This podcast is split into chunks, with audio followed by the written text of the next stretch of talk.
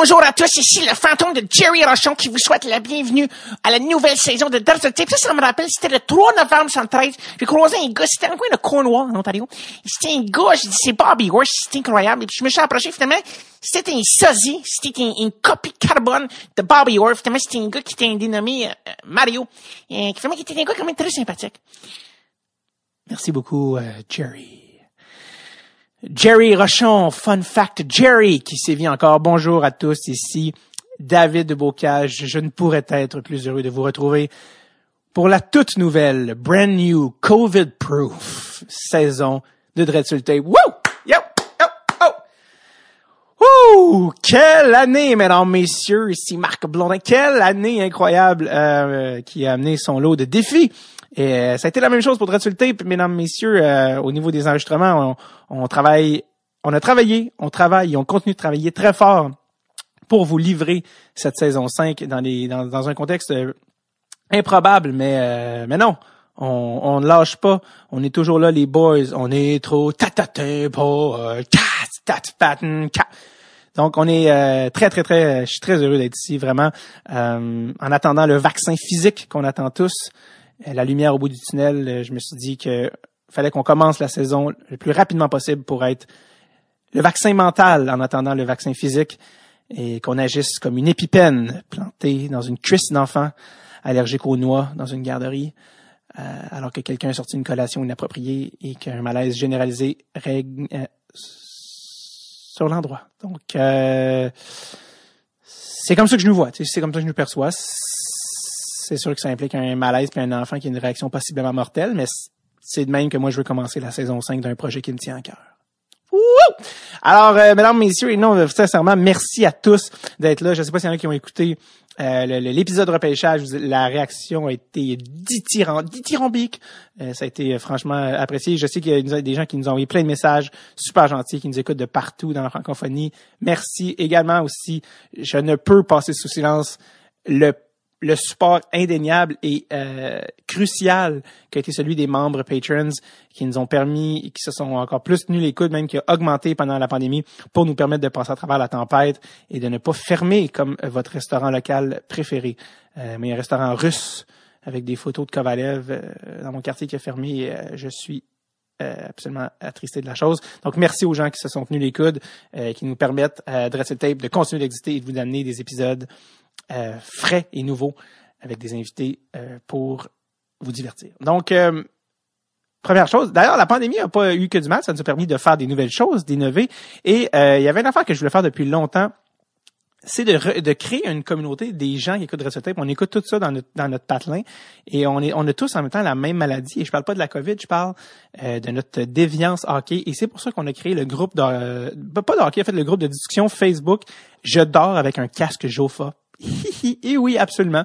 C'est complètement l'image euh, de, du contenu. On se partage des vieilles photos, des anecdotes, des nouvelles, des affaires. Et c'est, euh, vraiment nice. On, se retrouve, on dirait, euh, tous les mêmes malades mentaux qui tripent. Comme les gens, tu sais, les gens qui tripent sur le paintball. Tu sais, là, ils, ils jouent genre en chess avec une demi-salopette. Ils aiment ça recevoir les balles roses qui leur pètent ses mamelons. Ben, on est de même, mais avec des, des pas des stats, parce que je veux pas que ça, ça sonne trop geek, mais juste avec des, avec des jokes de Roman Checkmanic. Bon, alors euh, venez nous rejoindre, venez rejoindre vos comparses, vos, vos compères. Euh, c'est un mot compère, bref, euh, sur le groupe Facebook, je dors avec un casque, je vous fais. D'ailleurs, le Pro Shop culturel euh, va essayer de continuer, euh, possiblement sporadiquement. Je veux pas non plus trop vous inonder. Je sais qu'il y en a qui trouvent les intros longues. Je suis déjà à 4 minutes puis on n'a pas commencé. Mais euh, ProShop culturel, euh, je vais aller très brièvement. Un livre que, que j'ai eu de la misère à déposer qui m'a fait me coucher trop tard, mais heureusement c'est la COVID, donc il n'y a plus de règles qui existent dans ce beau monde. Euh, Burke's Law, évidemment, les, mémoires de Brian Burke, le célèbre bougonneux ancien directeur général euh, de plusieurs équipes, dont les Leafs, les, les, les, Ducks, et qui a travaillé aussi pour la Ligue nationale. Gars qui était à Harvard, qui a fait son droit, qui a une vie, euh, qui a comme un, un, esprit de col bleu, mais qui a été dans, qui a quand même accompli des choses incroyables. Et c'est vraiment cool, honnêtement. Je trouvais ça vraiment intéressant d'apprendre sur son parcours, euh, sa, mentalité, euh, les dessous des, des, trades de Pavel Bourré, toutes ces affaires-là, mais tout son parcours, son fils qui est homosexuel, qui a fait son coming out, qui est décédé après super tragiquement dans un accident de tour. Bref, il y a des avec beaucoup de choses et euh, sous la carapace, il y a des choses. euh, très intéressante. Et Brian Burke euh, a écrit ça avec un gars. Et euh, franchement, j'ai trouvé ça intéressant. Ce que j'aime le plus, c'est que c'est lire le livre, c'est comme si tu jasais avec Brian Burke qui te racontait sa vie au pub, au Irish pub du coin, avec le même vocabulaire. Hein. Tu sais, quand il dit « Well, I told him fuck you », il va dire la même affaire, tu sais, puis ça, dans le livre. Et je trouve que ça, ça saisissait bien son essence. Voilà, pour le brochure culturel. ce qui nous amène, oui, mesdames, messieurs, vous l'avez deviné, on commence une, quand on commence une saison, on commence en grand. Et c'est un épisode, euh, ben non, c'est qui me tient à cœur. C'est un épisode que j'adore et que je trouve euh, canon, qui est celui de Johnny P. Jean Perron. C'est un gars qui est un gars, c'est, un gars comme 86, c'est un gars qui a vécu des affaires incroyables, qui est péroniste, c'est un gars qui, donc c'est un gars, euh, non, je, je, plus en personnage. Euh, non, ça, Jean Perron, euh, j'en ai profité. J'étais en Gaspésie euh, à la maison familiale cet été, à New Richmond, dans la baie des Chaleurs.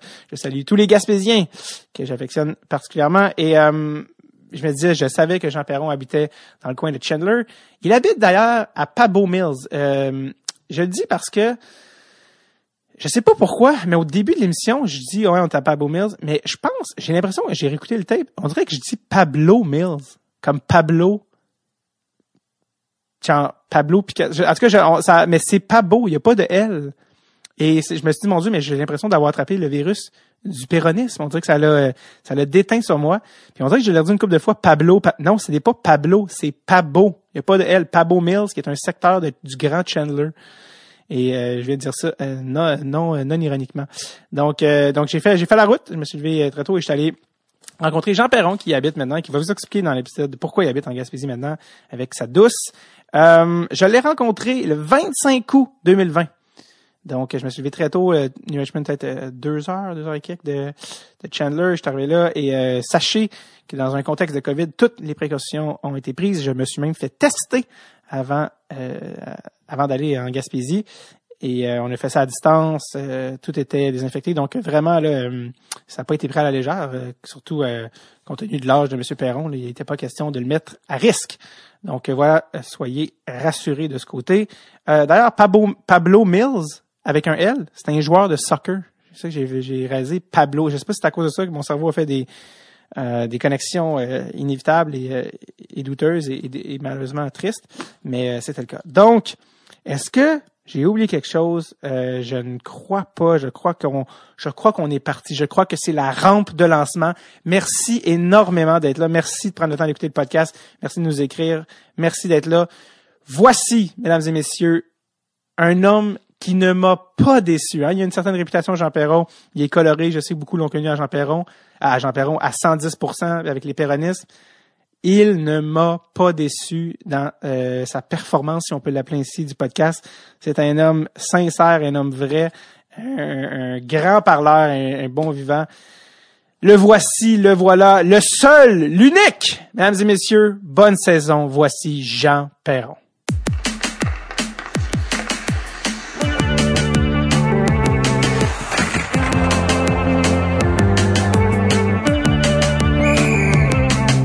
Avec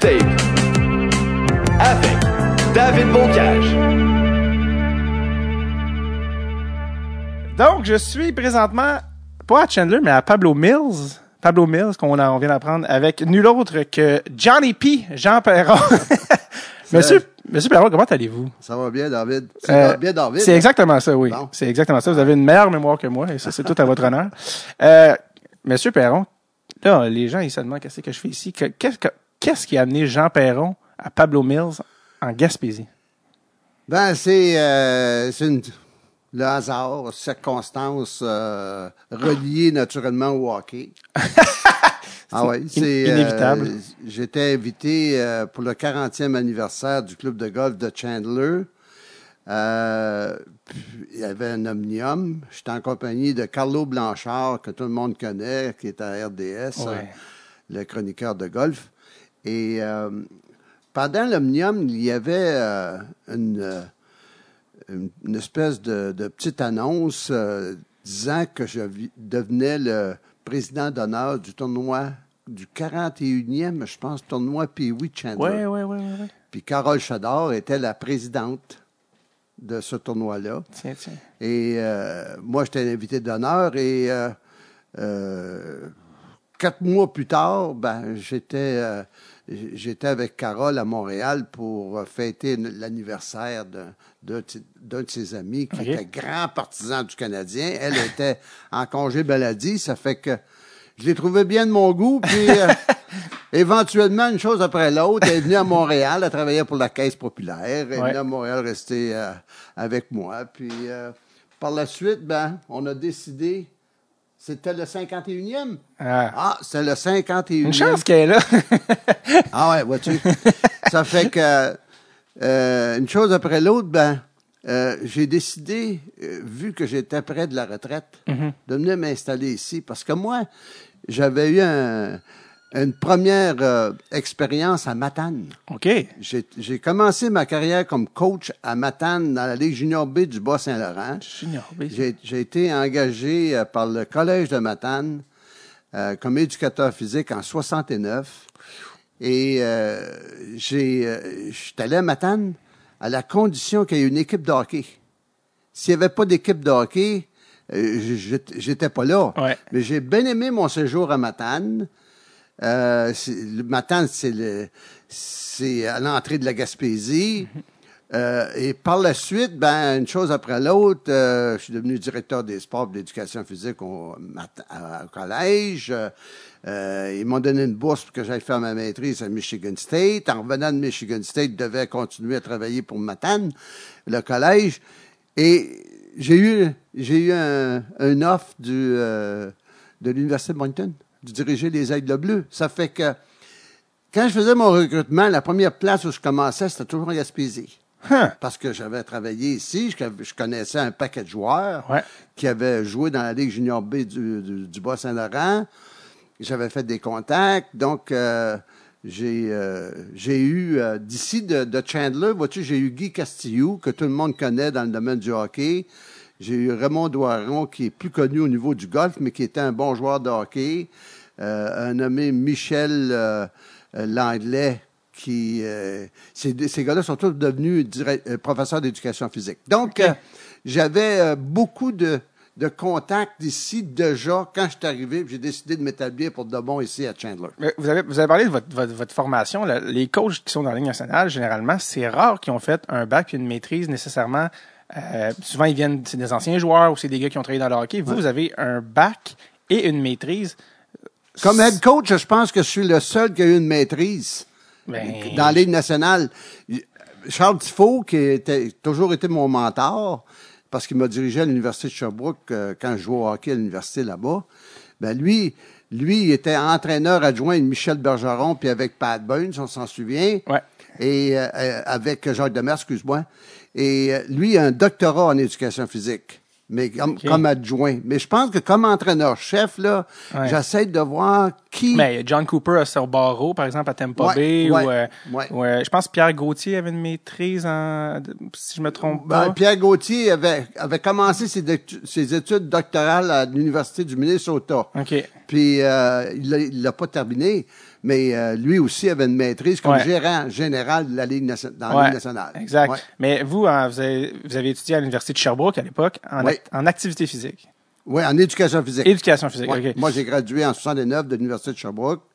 Puis une anecdote, soit dit en passant, c'est la première fois, les, les, les, gens de Sherbrooke ou ceux qui ont étudié là, euh, en éducation physique, notre classe de 69, on a fait le 50e anniversaire de notre promotion, graduation. L'année dernière, à l'Université de Sherbrooke, on était 27 qui avaient gradué en 69 et 23 sont venus. Il y en a trois qui sont morts et euh, un qui euh, avait des, des problèmes euh, de déplacement puis n'a pas pu venir mais on était 23. C'est la première fois dans l'histoire de l'Université de Sherbrooke qu'on avait une, une, euh, une fête cinquantième. Hey, c'est une os d'or, ah ça, là. Ah Cinquantième.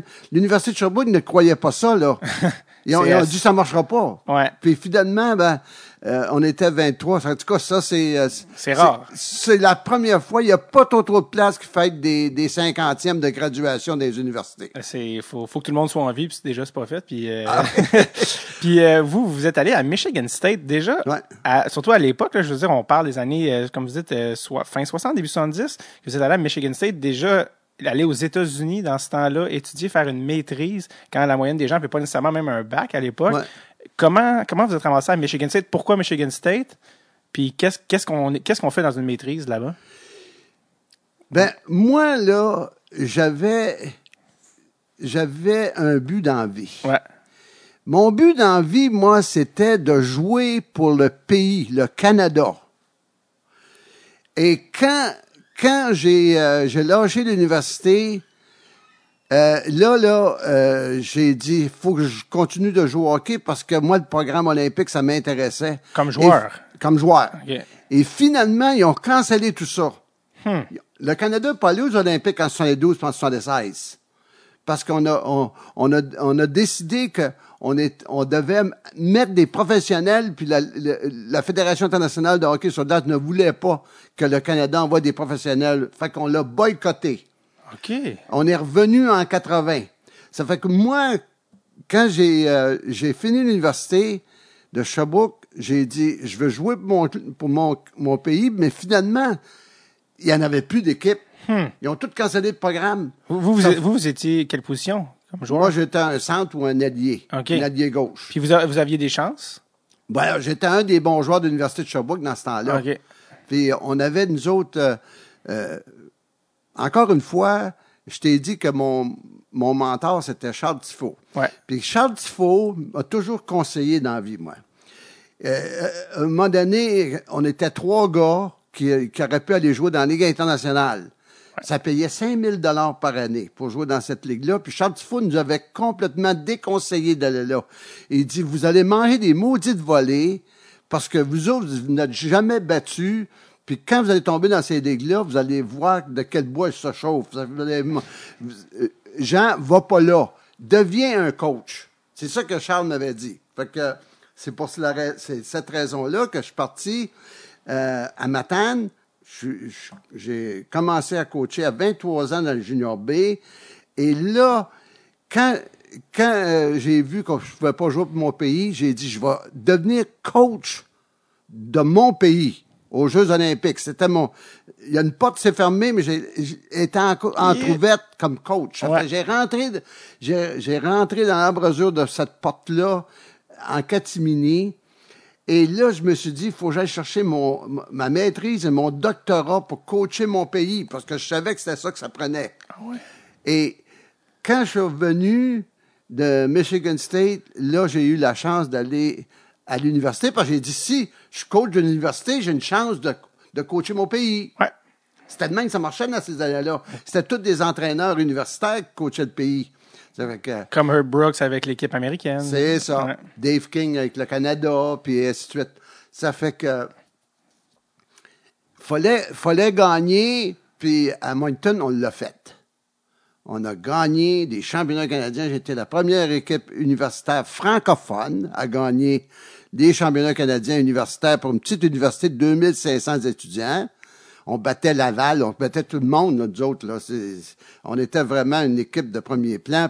On a réussi des, euh, à- à- des, des assistances incroyables, des assistances au, au niveau du championnat canadien de hockey universitaire qui n'ont- qui n'ont n'ont pas encore été battus. Là. Comment, comment vous avez fait pour monter une équipe si forte? C'était quoi votre force? Mon plan, c'était celui du Canadien de Montréal. C'est-à-dire? Le Canadien de Montréal, eux autres, avaient la moitié de leur équipe qui venait du Québec, des leaders du Québec, puis l'autre moitié, ça venait de partout du Canada. Ouais. Des John Ferguson de ce monde. Bob puis, Gainey, euh. Bob Gainey, ainsi de suite. Ça fait que moi, j'ai dit, je vais faire le même, même plan que, que Sam Pollock avait, puis euh, les autres gérants généraux du Canadien. Je vais, je vais monter mon équipe avec la moitié de Québécois puis la moitié d'Acadiens. Moi, quand je suis arrivé à l'Université de Moncton, j'avais deux Acadiens qui jouaient pour mon club. J'ai dit, c'est- pas normal. On pourra pas avoir le sens d'appartenance que, qu'on voudrait avoir si on n'a pas d'Acadiens. Fait que j'ai commencé à, à, à, fouiner partout, partout au Nouveau-Brunswick pour voir où ce que je pouvais aller chercher ces Acadiens-là.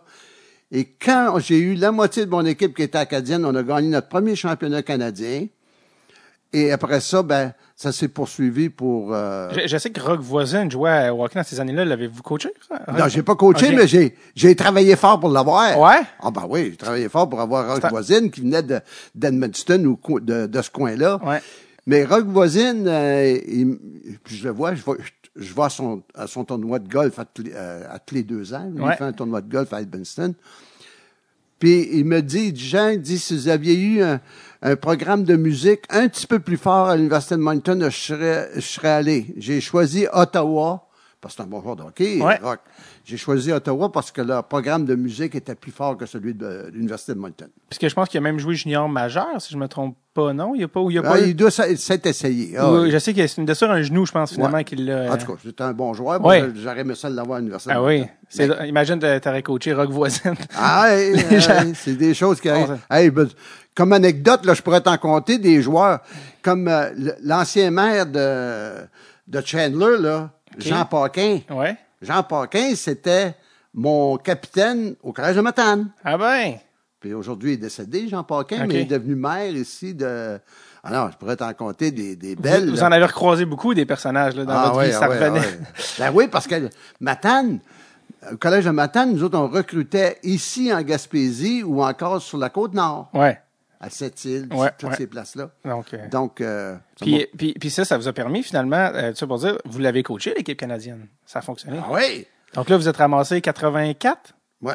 En 82, un lundi matin, à 8 heures, je me souviendrai tout le temps de ça, je reçois à mon domicile de Riverview, pas loin de, de Moncton, un appel de Sam Pollock. Wow! Sam Pollock qui me dit au téléphone euh, Bonjour, Monsieur Perron. Euh, Monsieur Perron, euh, voulez-vous coacher le programme olympique? Moi, je pensais que c'était une joke. je pensais que c'était une joke. Ben, Texte le corps en train de vous. Ouais, ben c'est ouais, ça. ah ouais. Puis, euh, j'ai dit Vous êtes vraiment Monsieur Sam Pollock? Il dit Oui, euh, Sam Pollock, je suis responsable, programme olympique. On se prépare pour euh, 1984. Voulez-vous coacher le programme olympique? J'ai dit certainement. Ben, toi, prendre le prochain avion puis venir me rejoindre demain chez Trizac à Montréal. Puis le lendemain, j'étais à Montréal, je signais mon contrat pour le programme olympique de 1984 avec Dave King. Qui, lui, était aussi entraîneur, c'est ça? Oui. Et puis, euh, comment, comment ça s'est passé euh, pour l'équipe canadienne aux Olympiques de 84? On avait, on, on a eu d'excellents joueurs, mais on n'avait pas le droit encore aux professionnels. Non. Avant, mais, avant 98, on n'avait pas le droit. On a fait du ouais. quatrième. On a, la première partie qu'on a jouée, c'était contre les Américains qui avaient gagné la médaille d'or en 80. On a battu les Américains de Pat Lafontaine puis de Crush Chelios, là. Ouais. Dans le premier match. Et là, les, euh, les Américains étaient tellement enragés que ABC, qui était les, euh, les diffuseurs officiels des Olympiques, ont sacré le camp. Parce que les autres, ils, s'attendaient à ce que l'équipe olympique américaine continue de, ouais, de bien faire. Ouais. Ça fait que on a euh, on est allé dans la ronde des médailles contre les euh, euh, la Russie, c'était l'Union soviétique dans le temps, ouais. c'était euh, la Russie, la Suède et la République tchèque. Et je peux te garantir d'une chose, quand Jean Perron était dans la parade de l'ouverture des Jeux olympiques de Sarajevo, j'étais l'homme le plus fier au monde. Mm -hmm. Parce que je venais d'accomplir le but que je m'étais fixé. Ouais. Puis pour moi, il n'y avait rien d'autre de plus important dans la vie que de, de travailler, de coacher pour mon pays. Et là, euh, d'une affaire à l'autre, c'était des Jeux olympiques extraordinaires parce que on faisait bien avec une équipe de de jeunes juniors qui sortaient de juniors. Mais aussi, un soir, je soupais avec Serge Savard, puis l'autre soir, je soupais avec Marcel Aubu. Parce que les deux, les deux équipes, les Canadiens et les Nordiques, voulaient m'avoir dans leur organisation. Ça, c'est après les Olympiques. ça. Non, pendant les Jeux olympiques. Pendant les Jeux Olympiques. Eux, ils étaient là-bas aux Olympiques? Ah oui, toutes les équipes de la Ligue nationale étaient là. OK, eux, ils venaient recruter. Puis Eux ça. ils venaient recruter. Ah. Ça fait que c'était... euh, Vous avez pas eu le temps, une fois que votre rêve c'était d'aller aux Olympiques, puis une fois que vous étiez, vous étiez en train d'atteindre votre- rêve, vous aviez pas eu le temps d'en avoir un autre que les équipes de la Ligue nationale sont toutes venues Ah oui? cogner à votre porte. Ah oui. Est-ce que vous, vous vouliez ça, vous, la Ligue nationale, ou? Coacher la Ligue nationale, c'était-tu dans non, votre tête? non, c'était pas dans ma tête, mais là, là, quand les équipes de la Ligue nationale commencent à s'intéresser à toi, là, Mhm. euh, là, tu te dis, oh, peut-être que je suis pas si mauvais coach que ça. ça fait que on a, euh, on a, on a eu le temps de digérer ça. euh, mais d'un autre côté, euh, j'étais pas prêt tout de suite à m'engager là-dedans parce que je pourrais te là, des, de toutes les sortes. Là, de, écoute, euh, euh, juste par exemple, moi, ça faisait. J'étais, j'étais parti de Calgary parce qu'on était basé à Calgary, nous Ouais. le programme olympique. Le 3 janvier, on avait, on avait fini les Jeux olympiques au début mars. J'avais pas vu ma famille depuis ce temps-là, là. Puis euh, là, là, je reviens et Serge Savard et dit Jean, t'arrêtes à, à Montréal, on va te loger au, au Ritz, puis je veux te parler personnellement. Euh, je débarque euh, en, en catimini à Montréal. Il fallait pas que personne le sache là, que j'étais là. Parce que les nouvelles voyagent vite. Hein? Ouais. Ça fait que euh, Serge, Serge était supposé me rencontrer souper vers les 7 heures à l'hôtel Ritz. Et là, il m'appelle et il dit Jean, je sais pas si tu as vu les nouvelles. J'ai dit oui, j'ai vu les nouvelles. On vient de congédier Bob Berry, C'était Ça le coach fait du Canadien à l'époque. qui était le coach. euh, Puis il dit Je l'ai remplacé par, euh, par euh, euh, Jacques Lemaire. Il dit, je vais aller te voir seulement qu'après la, la partie. Ça fait qu'il est venu me voir à l'hôtel vers les 11 heures. Puis là, il m'avait offert d'aller tout de suite à Halifax coacher dans la Ligue américaine. J'ai dit, j'en ai pas question. Moi, j'ai dit, je m'en vais chez nous. J'ai dit, on va... Mais il dit, euh, j'espère que tu vas venir travailler pour nous autres l'année prochaine.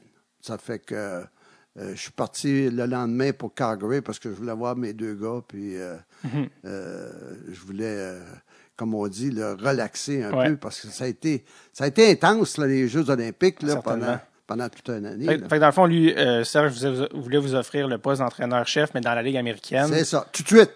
Parce que c'était John Beaufy qui était Ah, là. c'est puis ça, lui- OK. Puis lui... euh, OK, actif immédiatement. là, ah ouais, lui, il voulait que j'embarque tout de suite dans du banc. J'ai dit, il n'y en a pas question. Vous reveniez là, des Olympiques, là, vous n'étiez pas encore décompressé. Donc, Non, euh, ça fait que... Puis là, ben, naturellement, les, euh, les offres arrivaient des- du Canadien, mais les offres aussi arrivaient des Nordiques, là. Mm-hmm. Fait que Marcel m'avait fait venir à Québec sous un autre nom, à l'hôtel Le Concorde, puis là, il m'a présenté.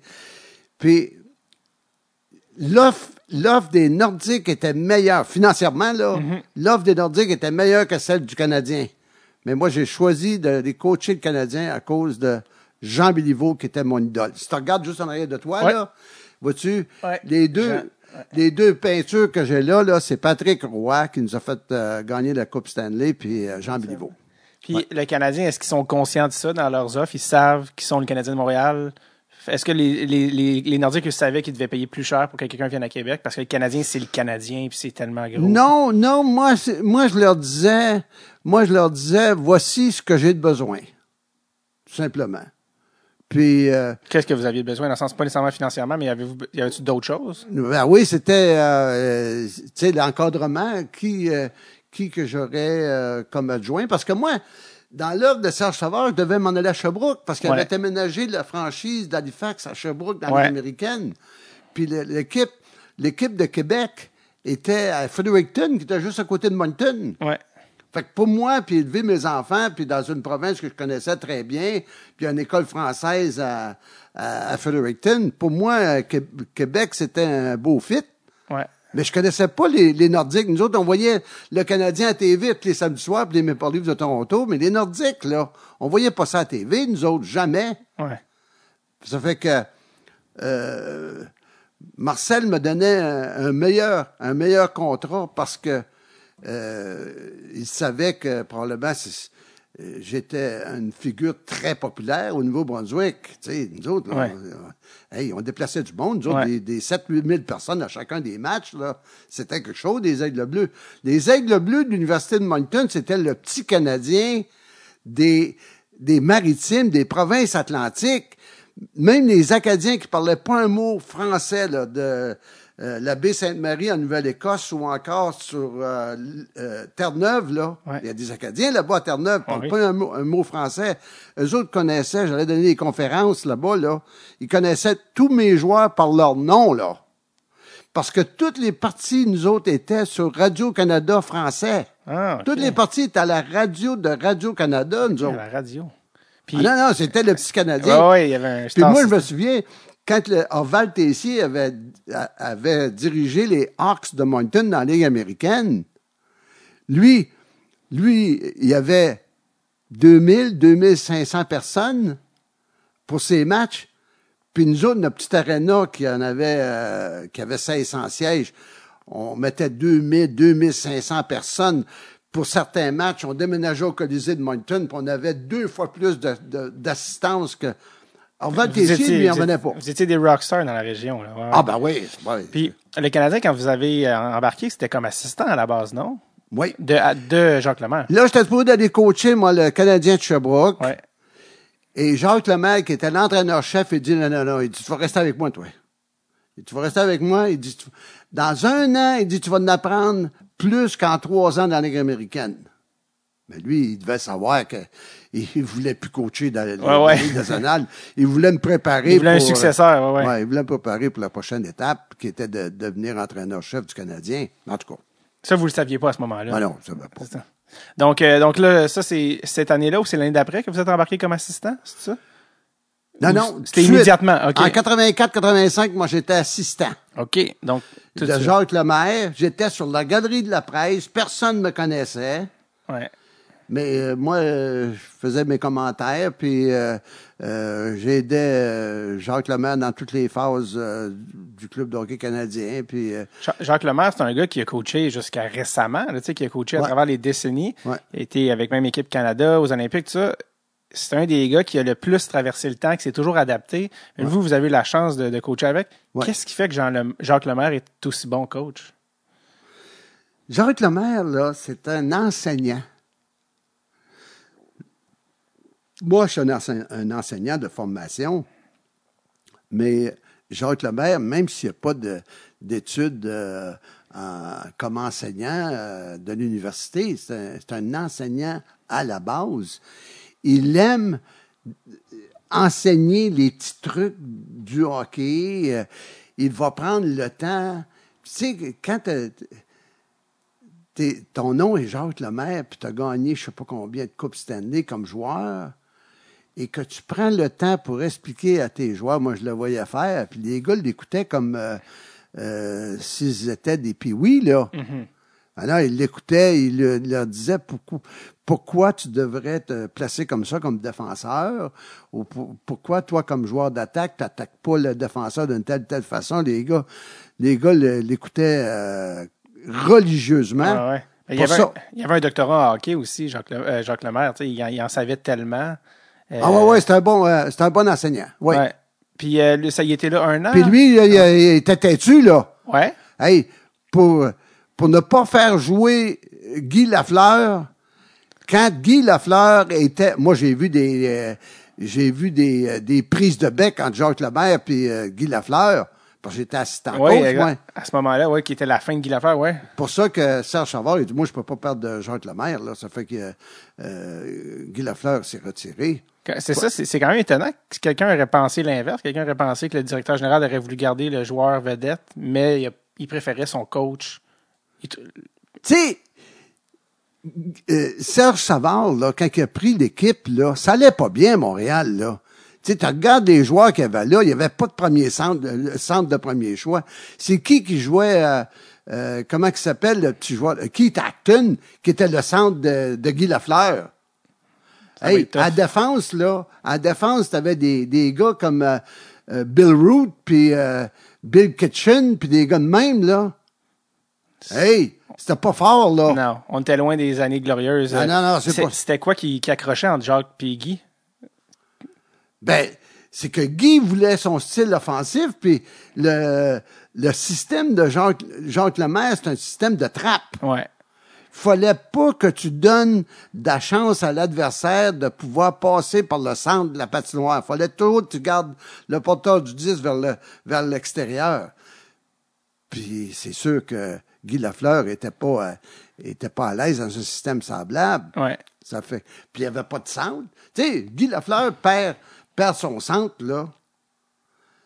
Puis là, euh, écoute, euh, c'est bien beau, là, euh, Mondou, puis ces gars-là, puis Ouais. Acton, mais c'est pas la, c'est pas de la trempe de, de, de, de Jacques Lemaire, là. Mais ça qui est ironique, c'est que Jacques Lemaire, c'était le centre de Ben Guy oui, ben oui. Fait que, tu sais, de passer de relation de coéquipier, d'amis, à une position d'autorité vis-à-vis à Guy, ça devait être quand même Ah, spécial. non, non, non. Puis, euh, va dire une chose, euh, euh, Jacques Lemaire tenait, tenait son bout, là. Puis Ouais. lui, lui, les gars ne devaient pas déroger du plan, là. Peu importe qui était sur l'équipe. Ah, ça fait que pour ça, pour éviter, pour éviter que les choses s'en- s'enveniment entre euh, euh, Guy Lafleur et Jacques Lemaire, ben, ils ont décidé, ils ont décidé de demander à Guy de prendre sa retraite. Puis, euh, ironiquement, Jacques Lemaire est parti l'année d'après euh, de, comme coach. Pourquoi lui, il voulait pas rester euh, comme, en- comme coach? Jacques, vu qu'il a, tellement coaché après ça. Jacques ne voulait rien savoir des journalistes. Ah, c'est la, partie Lui, se fait critiquer, se fait critiquer par des journalistes, c'était l'enfer. Ouais. ça le rendait malade. Et puis là, il- il- dans ce temps-là, là, c'est pas comme aujourd'hui. Là, là tu avais des Red Fisher, Ouais. des Bertrand Raymond, des Régent Tremblay, des, euh, des, des gars là, forts, là, tu sais, qui avaient une grosse réputation. Euh, Bertrand Raymond, je te l'ai mentionné. c'est- Tu sais, c'était pas des faciles, ça, là. Eux autres, quand ils décidaient qu'ils mettaient de la pression sur le coach, là, moi, je l'ai vécu. Ouais. Euh, c'était pas c'était pas rose là. Ouais, ouais, ouais. Non, non. Puis- Quand tu perdais deux matchs de fil là, euh, là, là, il commençait à poser des questions là. Ouais, ouais. Ça c'est que- la pression. Ra- Raconte-moi le moment où tu as appris que tu allais être le nouvel entraîneur-chef du Canadien. Bon, là, on se fait éliminer par les Nordiques. 85. Ouais. On se fait éliminer par les Nordiques en 85. Moi, je vois, euh, je vois qu'est-ce qui se passe. Euh, euh, je suis pas que trop content parce que là, Penny avait eu une crise de, de stress ou je sais pas quoi. Puis euh, euh, Steve Penny. Ah oui, Steve, ça fait que là, je vois, puis les, les Nordiques avaient une bonne équipe, là. Ça fait que Mario Tremblay s'était fait casser en mâchoire par euh, Dale Hunter. Ça fait qu'on perd la série. Ça fait que Serge Savard, il dit Jean et Jacques Laperrière, vous allez suivre le Canadien de Sherbrooke. Fait que pendant toutes les séries de la Coupe Calder, j'ai suivi Patrick Roy et le Canadien de Sherbrooke gagner la Coupe Calder. Et aussitôt la Coupe Calder finie, un moment donné, je reçois un téléphone. Jean, viens, donc- viens, viens me rejoindre au bureau, il faut que je te parle. Ça fait que j'ai monté au bureau au deuxième étage. Au puis, forum. euh, au forum. Puis là, il y a euh, Jacques Lemaire avec euh, Serge André Boudria. Puis là, euh, Serge, il dit Jean, on pense que tu es, prêt pour diriger le club de hockey canadien. J'ai dit, c'est quoi cette affaire-là? ah ouais? Ben, j'ai dit, j'ai dit, non, non, moi, j'ai dit, je pense que j'ai besoin d'une autre année avec toi, Jacques, là. Oui, oui, oui. J'ai, j'ai carrément, là, j'ai dit, Jacques, j'ai dit, j'étais sur la galerie de la presse, tu m'amènes en arrière de du banc, passe une autre année comme coach, et moi, moi, je vais apprendre encore davantage. Ouais. Jacques Lemaire, il dit, non, non, Jean, je t'ai vu aller, t'es prêt, tu, peux- tu peux prendre ça, ce club-là. Mais moi, dans mon esprit, c'était un un an trop vite. Mais écoute, Ouais. c'est demain, ça s'est passé. Fait que là, euh, j'ai accepté. euh, et tout le monde disait que j'étais prêt. T'es as cru. Ouais. Ça fait que euh, Serge, j'ai dit, garde ça pour toi, puis là, on va, euh, on va faire l'annonce la semaine prochaine. Ça fait que. Tu t'es ramassé coach canadien de Montréal. Coach canadien de Montréal va gagner la Coupe Stanley. Imagine-toi. Eh, première année, gagner la Coupe Stanley. euh, Il y a eu un livre qui s'est écrit sur cette conquête-là. Qui, qui- je sais pas si tu as vu ça sortir dans les dernières années. Ah, là, ouais, c'était ouais, avec la B, là. Ouais, ouais, c'était L'équipe le- qui ne devait pas gagner. exactement Ah, ouais. l'équipe qui ne devait pas gagner. Euh, cette équipe-là, il y avait bon, il y avait Bob Gainey, il y avait évidemment un jeune euh, un recrue, Patrick Roy, des, des jeunes Stéphane Richer, Claude Lemieux. Euh, cette équipe-là avait quand même surpris, justement, parce qu'il y avait tellement de recrues, puis comme Ouais. tu l'as dit, des Québécois, donc des gars qui avaient un sens d'appartenance. Comment ça se fait? Qu'est-ce qui s'est passé cette année-là pour que, tu sais, des- ça prend de la chance, ça prend bien les affaires, il faut qu'ils s'alignent, mais pour que la, la sauce, ça pogne, puis vous ayez jusqu'au bout battre les flammes. Qu'est-ce qui s'est passé, la magie, cette année-là? Bon, ça a été un, un- un bon mélange de bons vétérans. Puis si tu regardes tous les vétérans, là, sont tous devenus soit gérants généraux ou encore entraîneurs dans Ligue nationale. Les vétérans comme Ryan Walter, devenu entraîneur euh, adjoint à Vancouver, Bob Smith, gérant général avec euh, euh, l'Arizona, Euh, Larry Robinson est devenu coach des Devils, Ouais. Bob Gainey, gérant et coach, Guy Carbonneau, euh, coach, même Chris Nyland a coaché un bout de temps dans la Ligue East Coast. C'est vrai, ça. Ah ouais? Et Chris Tylen, avec qui vous aviez de la misère, non? Ah ouais, ouais, ouais. C'était- Pourquoi c'était aussi Il y a, difficile? il y a eu, de, de toute façon, Chris Nyland a eu de la misère avec tous les coachs. Il y a juste, non, il y a juste un gars avec qui il a pu travailler puis qu'il a respecté, Ouais. c'est Jacques Lemaire. Parce que, parce que Jacques, tout le monde. euh, Ben, euh, Jacques, le- le- le- pour lui, Jacques l'avait utilisé de la bonne façon. Mm. Bon, en tout cas. Puis c'est pas facile. Tu sais, euh, juste en passant, là, c'était pas facile pour ces gars-là de voir un ex-joueur de la Ligue nationale, puis tout à coup, un technicien qui sortait des universités, Ouais. co- les coacher. Moi, je coachais pas comme Jacques Lemaire, là. Non? Ben C'était non. quoi, votre style de coaching? Contrairement à- par, par rapport à Jacques. Moi, là, la hiérarchie, là, où ce que le, le, le jeune joueur dans la Ligue nationale se doit de porter les valises des vétérans, je crois pas à ça. C'était comme ça à l'époque. Oui. C'était, tu respectes le vétéran parce que lui a passé à travers l'enfer. Puis même si tu as plus de talent que le vétéran, tu te dois de faire jouer le vétéran. Moi, je croyais pas à ça. Moi, ce que, ce que je voulais, c'est gagner. Puis pour gagner, tu mets les meilleurs joueurs sans la glace. Mais ça, ça l'a offusqué un paquet de vétérans, là. Quand, quand, quand Penny a vu que je gardais Patrick Roy à Montréal, Ouais. lui a capoté. Sauteur de capoté. Avec trois gardiens de but. C'était qui l'autre? Avec. euh, Il y avait Sauteur. Ah, Sauteur, ok, ok, ok. Ouais, Sauteur avec Penny et Patrick. Ça, ça n'a pas fait l'affaire, là. Gardez un gars comme euh, Stéphane Richer qui a enlevé le job à, à Lucien Deblois, puis mais là, oublie pas une chose, c'est que aussi il y avait des circonstances là, atténuantes. Là, t'avais euh, moi, moi, je commence la saison, euh, je perds Mondou, blessure à l'œil, Hmm. carrière finie. Euh, je perds euh, Jean, voyons, celui qui s'était fait danker par. Pas, pas Bouchard. non, non, non. Voyons, j'essaie de me rappeler, là. En tout cas, ça va m'en revenir. Le défenseur qui avait été avec les Nordiques, puis qui est revenu avec le Canadien, puis qui... Pas, fait- pas Régent Roule. Non, non, non. Non, Régent Roule était attaquant. Non, en Euh, tout cas, de toute ouais. façon, y- j'avais perdu trois gars avec des blessures à l'œil.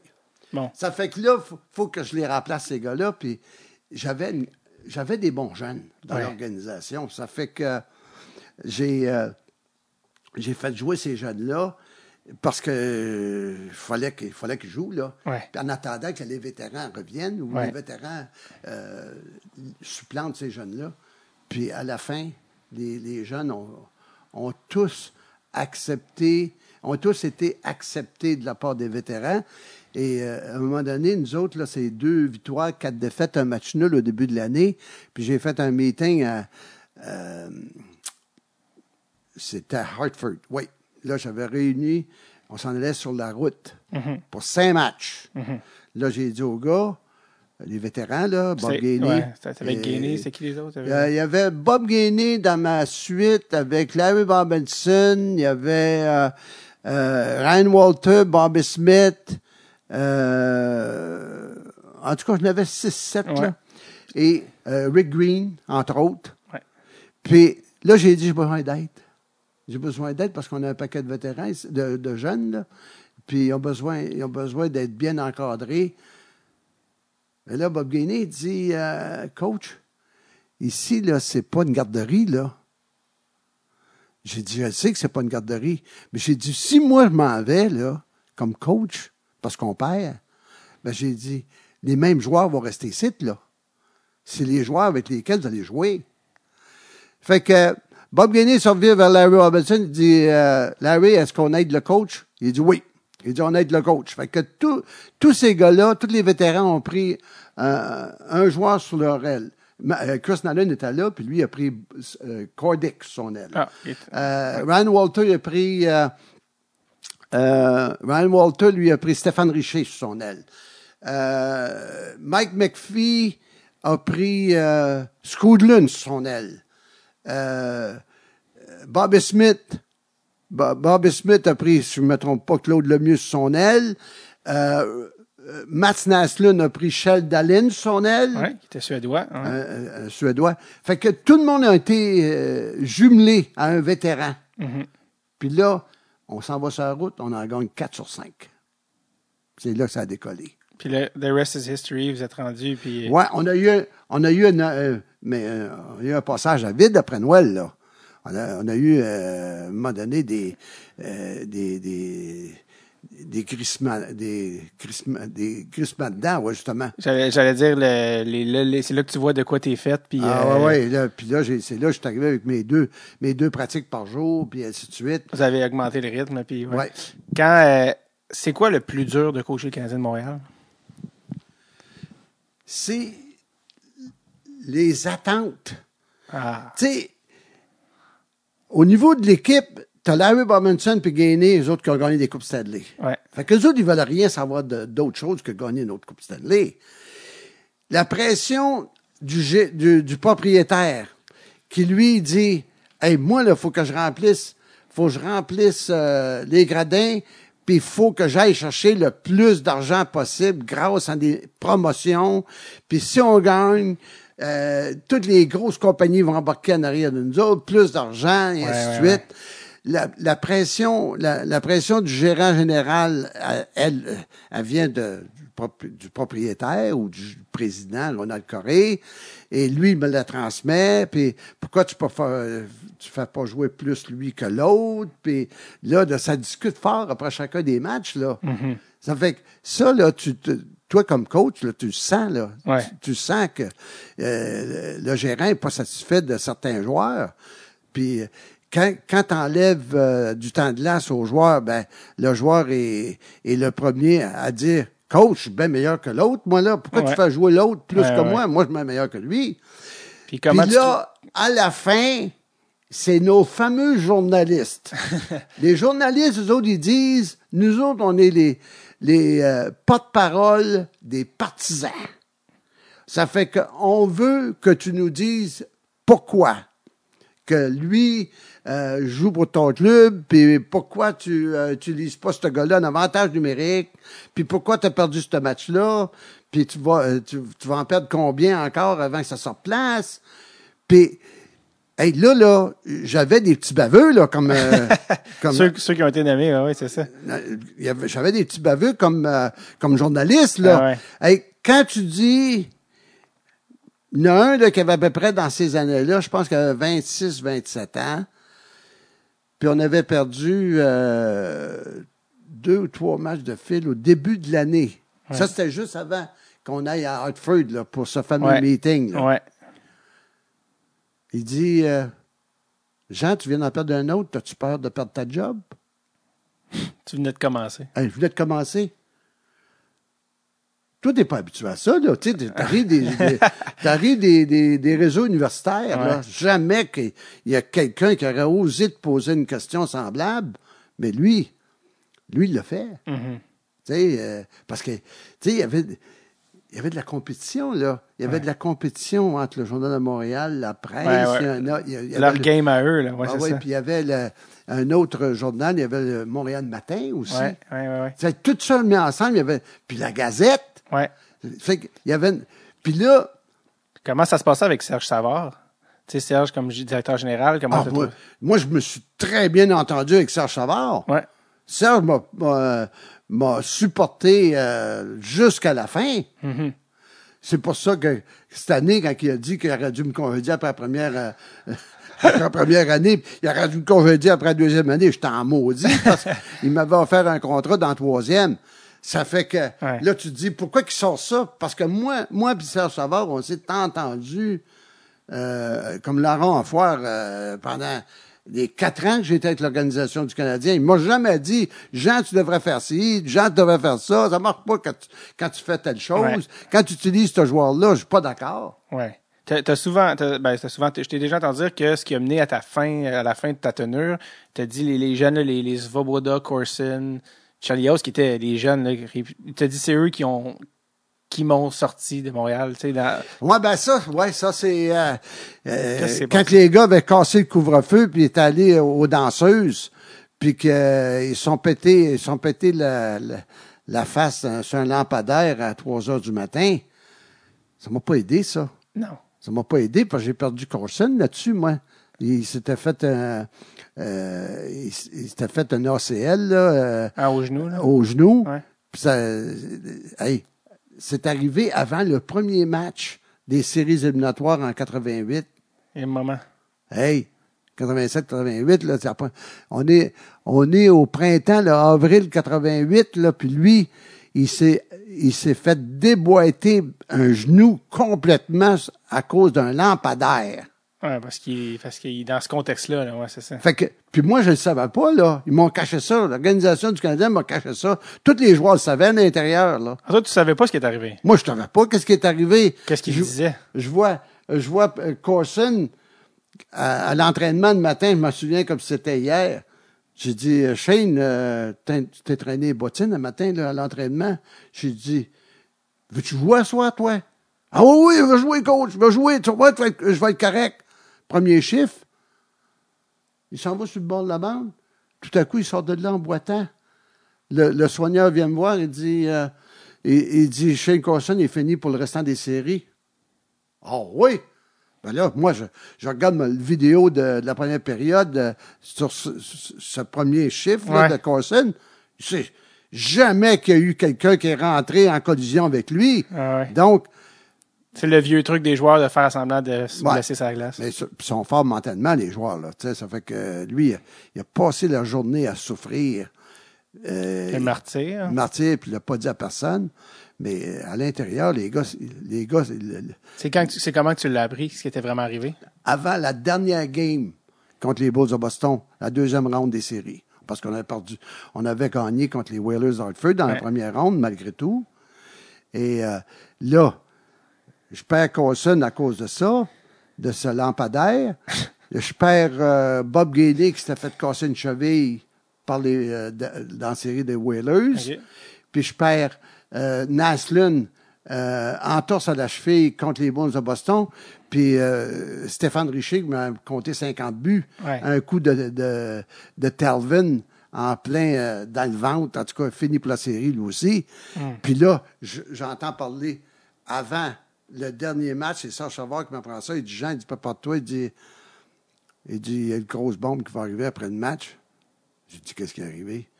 Ben il dit euh, l'incident euh, Corson avec euh, Swoboda et Chelios. ben, les gars, faut dire à l'époque que c'était le party. Euh, j'ai revu les, images du défilé de la Coupe 86 sur Sainte-Catherine. C'est drôle, c'est drôle, c'est en tout cas. On verrait plus ça aujourd'hui, je pense pas que ça sera accepté. Écoute, les gars boivent depuis toute la journée. Tu les vois sur le chariot, il y a quelqu'un qui est attitré juste pour qu'ils se tiennent debout. Là. Ouais. Que Chelio, c'est pas capable de se tenir debout. Chelio, c'est... Tu sais, je veux dire... Mais ça, ça, ça peut se comprendre, tu sais. Euh, euh, c'est une grosse l'euphorie euh, de, la, de la victoire et ainsi de suite. Euh, mais mais dans le contexte professionnel. Le, le, monde, le monde à Montréal, c'est son capoté vis-à-vis des Canadiens là. Ah oui. Encore aujourd'hui, tu sais. Ah oui, c'est la religion. Ah, c'est une religion. D'ailleurs, ta Coupe Stanley de 86, je pense que une certaine anecdote, mais cette fameuse bague de la Coupe Stanley 86, tu l'as déjà fait voler? Oui. J'aimerais que tu me racontes cette histoire, s'il te plaît. Oui. euh, ce qui est arrivé, c'est que j'étais euh, j'étais entraîneur de l'équipe euh, d'Israël. Ouais. Et moi, quand, quand je m'en allais dans les tournois, c'est comme quand je rencontre euh, des jeunes dans des tournois, des Ouais. tournois un peu partout au Québec. Ouais. toujours ma bague de la Coupe Stanley pour leur montrer ça. Oui. Moi, c'est un, moi, moi, je dis toujours que la bague de la Coupe Stanley qui est en fer à cheval, c'est un signe de, de chance. Puis je veux que les gars la mettent dans leurs doigts, ça va leur donner une certaine chance. Fait que avec l'équipe d'Israël, je l'amenais. Ça fait que je reviens, je reviens d'un tournoi, euh, je sais pas quelle place que j'étais allé. Je pense que c'était euh, en Hongrie, en tout cas. Ça fait que je laisse mes affaires dans l'auto. Euh, carte de crédit, c'était dans mon euh, attaché caisse. Puis là, faut, parce que je travaillais pour une compagnie à Montréal, puis je suis allé manger avec un client. Ça fait que je laisse ça dans ma, dans ma voiture. Et euh, c'est un Jeep Liberty qui avait un problème pour la vitre arrière. Moi, je l'avais barré. Ouais. J'étais sûr de l'avoir barré. Puis je l'avais effectivement barré. Ouais. Mais les voleurs connaissent les trucs. Ça fait que je reviens à peu près euh, une heure plus tard. Tiens, la lumière de mon, de mon Jeep est ouverte. J'ai dit, c'est pas, pas normal. Fait qu'il m'avait volé mon attaché-caisse. Ouais. Puis euh, là, j'ai dit à toutes mes. euh, ben, j'ai cancellé toutes mes cartes de crédit, puis ainsi de suite. Et euh, j'ai dit à mes, à mes chums qui connaissent eBay, j'ai dit, surveillez ma bague de la Coupe Stanley, elle va probablement passer à un moment donné là, sur eBay. Et on dit, inquiète pas, on va, on va suivre ça de proche. Onze jours plus tard, il y a un gars de bar à Montréal qui m'appelle à Laval. Il dit, Monsieur Perron, il y a quelqu'un qui est en train de vendre votre bague ici dans le bar euh, à Laval. Ça fait que euh, j'ai dit, devrais appeler la police. Ah non, il dit, il est grand, gros, puis il a de l'air méchant. Moi, il dit, j'ai des jeunes enfants, il dit, j'ai pas de trouble.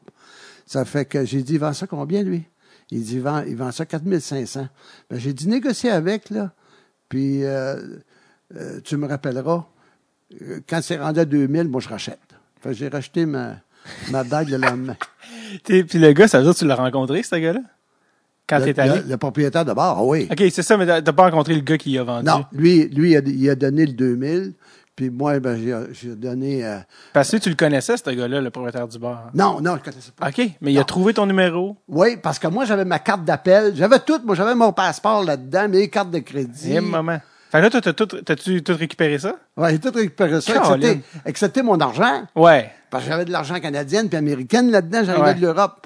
Ça fait que... euh, Fait que t'as racheté ta propre bague de la Coupe Stanley ouais, j'ai 2000 acheté- Ouais, 2000 dollars. Ouais. T'as- t'as- t'as-tu, t'as, jamais su c'était qui qui avait... euh, Ben oui. Ah oui. Le- je, je me souviens, quand j'ai débarqué, quand j'ai débarqué euh, de mon euh, de mon Jeep, ça c'est c'est un, une petite rue sur université, transversale à, à l'université. Hmm. Il y avait un gars qui était à côté sur euh, le mur où ce que j'ai stationné. Ah. J'ai dit c'est lui ça. C'est lui ça qui euh, qui m'avait reconnu là. a dit ça c'est Perron Ouais. il y, a, il y a quelque chose de. Si je suis capable de rentrer, puis là, surtout mon. Moi, hey, m'en vais voir La le concessionnaire d'automobile de qui j'avais cette auto-là. J'ai dit que- Tu savais-tu que le Jeep Liberty avait un problème de, euh, de porte en arrière? Il dit J'ai oublié de te le dire. Il dit, effectivement, le- la vitre, la So- vitre du Jeep Liberty se lève facilement. Il dit J'ai oublié de te le dire. Bon. Ouais. Fait que- Tu laisses plus rien dans le char à cette heure. ouais, c'est Non. ça. Petit message d'intérêt public pour ceux qui sont un petit peu dernière minute côté magasinage du temps des fêtes. Eh bien, euh, rassurez-vous, Drette sur le tape est là pour vous. On a des t-shirts, hoodies, rondelles, POC, ça c'est la même affaire, euh, sur notre site. Et euh, c'est moi-même qui vous envoie ça. Donc, euh, dépêchez-vous d'aller commander ça. Je vais vous les envoyer rapidement pour que vous les ayez à temps pour Noël et que ce soit sous le gui, le sapin, peu importe. Et donc, je vous écris même un petit mot à la main que je mets dans chaque colis. Donc, allez checker ça pour cadeau idéal pour un ami, chum, blonde, euh, cousin éloigné. Donc, allez checker ça. dreadsultape.com. De retour à Johnny P. Euh, Il y a une affaire que tu te fais pas assez souvent parler, je trouve. Puis que je me dis, mon Dieu, mais t'as quand même, j'ai vu le cadre en rentrant, tu l'as sur le mur, mais Coupe Canada 87. Là, les gens de mon âge connaissent pas la Coupe Canada. C'était avant. C'est devenu la Coupe du Monde, mais, mais dans ce temps-là, ça avait une autre valeur parce que dans ce temps-là, les Russes jouaient pas dans la nationale, les Suédois, il y en avait pas beaucoup, les Tchèques, tout ça, on les voyait pas jouer ces gars-là. Aujourd'hui, il y a YouTube, tout ça, mais à l'époque, on les voyait pas. Donc, une fois ou je sais pas, quatre ans, ils faisaient Coupe Canada. Puis là, c'était les meilleurs joueurs canadiens contre les. Puis là, l'Union soviétique, c'était la force suprême à l'époque. Tout ça pour dire, tu t'es ramassé assistant coach de Mike Keenan pour la Coupe Canada 87. Comment tu t'es ramassé à coacher dans cette, avec là, on va venir à l'équipe plus tard, mais vas-y, moi. Moi, je te le dis, je le dis à tout le monde, moi, ça n'a pas été long dans les nationales. J'ai, été cinq ans dans les nationales, mais cinq bonnes années. Qualité over quantité. Ah, hey, moi, Coupe Stanley, coach en chef de Rendez-vous 87, où ce que j'ai Marc Messier, Wayne Gretzky, Mario Lemieux, les meilleurs joueurs de la Ligue nationale, Yari Coury contre l'Union soviétique. Ce rendez-vous, c'était pas comme la Coupe Canada, c'était une autre affaire. Ça, ouais, ça c'était euh, pour remplacer le match d'étoiles. Oui, c'est ça, ça, Puis ça se passait à Québec. Ça a été une organisation fantastique de Marcel Aubu. Ouais. Ça, ça a été une expérience extraordinaire. Une semaine de temps intense, deux matchs. On a gagné le premier, puis on a perdu le deuxième. Bon. Et là, après ça, on s'en va Coupe Canada 87. Ouais. Ça, c'est six mois plus tard. Et là, sur l'équipe, là, pour mettre les gens en contexte, Encore une fois, tu as les meilleurs joueurs de la Ligue nationale qui sont là-dedans. Wayne Gretzky, Mario Lemieux, Marc Messier, Grant Fuhr, Paul Coffey, sont, Howard Chuck, sont tous là, là. T'es Ouais. tous son équipe. Howard Chuck, on a euh, Brian Prop, on a Michel Goulet, on a euh, Rick Tuckett. euh, Rick Tuckett, Claude Lemieux, euh, La totale. la totale. Et là, on s'en va en finale, parce que là, là-dedans, il y a les Tchèques, il y a Ouais, les ouais. Américains, il y a les, les Finlandais, Mais évidemment que la finale, c'est Canada-Russie. Ou... Canada, Russie, puis les, les, les Russes ont une- un seul problème. Ils, ils ont euh, le gardien de but qui, était, euh, qui, qui a co- qui a gardé les buts pour les, les Nordiques, là, comment il s'appelle? Ça, c'était- Milnikov. C'est ça, c'était Trétiak qui était plus là. Non, non. C'était après Le-. Ouais. Mais ils ont une formation extraordinaire. Ouais. On a gagné contre les, euh, les- l'Union soviétique dans le troisième match, parce que c'était un 2-3 en Oui, finale. c'est ça, c'est un 2-3, ouais. Ouais, Vous 2-3 en finale. Vous avez Ça- perdu le premier, non? Quelque chose, c'est pas ça? Perdu le premier match. Perdu le premier. euh, le deuxième, c'était en overtime. Oui, Vous avez gagné. oui. Puis là, là, tout se jouait dans le troisième match. Tout se voit dans Exact. le troisième match. Puis vous perdiez 3-0 dans le troisième match. Ah ouais, ah. Vous avez commencé, euh, c'est ça, bref, ça pour dire, je te laisse continuer. Mais bref, ça pour dire, tu, tu- le, le coach en chef, c'était le fameux Mike Keenan, c'est ça. surnommé Iron Mike. Ouais. C'est un gars qui a une main de fer. Mais euh, c'était comme parce que Mike Keenan, il, écoute, il l'appelle le chat parce qu'il a eu neuf vies, il a coaché toutes les équipes. Et comment tu l'as trouvé, Mike Keenan, comme coach, lui qui, qui aime tenir ses gars vraiment solides, mais là, c'est un contexte beaucoup plus court. Là. Ouais, mais euh, m'a dire une chose, il y a eu des affaires qui se sont passées, euh, euh, comme on dit, en catimini, qu'il fallait pas qu'ils sortent. Parce que là, Mike Keenan avait, avait décidé de jouer dur. Euh, il avait laissé les, les femmes des joueurs sur le, sur le trottoir à, à, à Calgary. ça, ça n'a pas fait l'affaire de, de- des joueurs. Hein? Ouais. Puis à un moment donné, euh, les joueurs ont voulu protester, puis ont voulu le mettre dehors, puis euh, Ouais. euh, finalement, finalement, ça s'est réglé dans mon bureau au forum. Et là, euh, Bobby Clark, qui était un des responsables du club euh, pour Coupe Canada 87, avec Serge Savard et euh, Bob Pulford, ils ont dit, Mike, les trois prochains jours, tu vas pas à la glace. Les gars veulent plus rien savoir de toi. Ça fait que c'est Perron et Muckler qui vont diriger les entraînements pour les trois prochains jours. Toi, tu prends ton gaz égal, là, puis tu te calmes. Calme-toi le pompon. Quand les gars ont vu que euh, Mike euh, s'était calmé, ben, à ce moment-là, ils ont commencé à jouer. Ouais. Mais Mike Keenan, là, c'est un fer en or en arrière du banc. Ça, je peux te le garantir. C'est- Ouais. C'est quoi, c'est quoi ses qualités qui fait qu'il a duré aussi longtemps? Lui, là, lui, il, a- euh, il est comme euh, Scotty Bowman. Il s'aperçoit, d'ailleurs, c'est son idole, hein? L'idole de Mike Keenan. Hmm. Mais il était tough, Scotty Bowman. Il Ah était ouais, très tough. tough. Ça fait que, lui, là, quand il voyait que ça marchait pas à son goût, il pouvait sentir qu'il y avait un joueur qui avait une bonne game, puis il pouvait sentir facilement qu'un autre ne l'avait pas. Il pouvait te remplacer ça en l'espace d'un temps, trois mouvements, aller lui, lui, euh, lui, lui, lui dire là, à l'oreille, à l'oreille, d'une façon sévère et tellement directe que tu pourrais pas t'imaginer qu'un athlète professionnel va endurer ça. M'a, m'a, m'a dire, par exemple, on, Ouais. on joue un match d'exhibition contre les Tchèques à Calgary. Et euh, euh, Marc Messier, qui était un des meilleurs joueurs de la Ligue nationale dans le temps, Ouais. il avait fait une bévue, il avait oublié de, de, cou- de couvrir un de ses joueurs. Puis euh, Mike Keenan, je, je l'ai écouté, qu'est-ce qu'il a dit à Marc Messier? Il dit, Marc, si tu refais ça une autre fois, il dit, je te cloue sur le banc. Ah, Il fallait avoir du gars. À Marc Messier, oui. Ouais. Mais là, il- là je, te, je, te, je te fais. La version il- polie, là. Ouais, Ah. c'est ça. Parce qu'il y a des blips là-dedans. Ah, il y a là. des, il y a des F, ouais, c'est ça. Ça fait que ça a été, euh, ça a été, euh, c'est le même que ça a commencé. Puis tu sais, à un moment donné, on, on avait, tu sais, Mike Keenan, là, c'est comme euh, un paquet de monde dans l'île nationale, accepte très mal la défaite. C'est pas un bon perdant. Ouais. Après, après un match, on a, je pense qu'on avait perdu un match d'exhibition dans toutes le- euh, les quatre qu'on avait joués. Il, il- arrive puis il dit On pourra pas gagner, on n'a pas de leadership dans la chambre. hey! Une des équipes avec le plus de leaders, ouais. Hey! Puis là, il il l'a dit pour que les gars le comprennent. Mhm.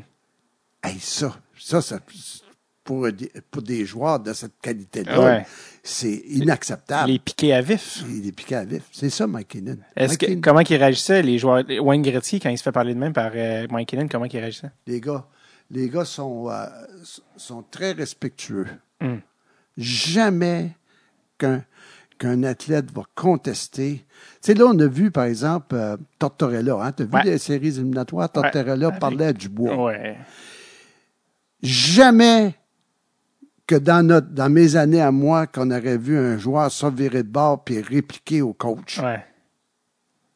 Là, ça change, là, Ah, ouais. Les coachs ne parlent plus de la même Mais- manière aux joueurs qu'à l'époque, mais. Tu sais, moi, là, j'étais- j'étais à Québec, dans le- la salle des Nordiques, Ouais. où ce qu'on fait là, le vidéotape, les gars sont assis, c'est comme une classe. En avant, là, j'ai euh, Wayne Gretzky, j'ai euh, Raymond Bourque, Ouais. J'ai Marc Messier, j'ai Mario Lemieux qui sont assis en avant. Ouais. Ça, c'est tour de même. Tu sais, les, les, les deux, là, sont tous... Moi, je suis en train d'expliquer le powerplay qu'on va avoir pour jouer contre euh, l'Union soviétique. Là, Wayne Gretzky se lève la main pour poser une question. Moi, je trouve que c'est tellement respectueux. C'est comme je, je fais rire le monde en leur disant ça.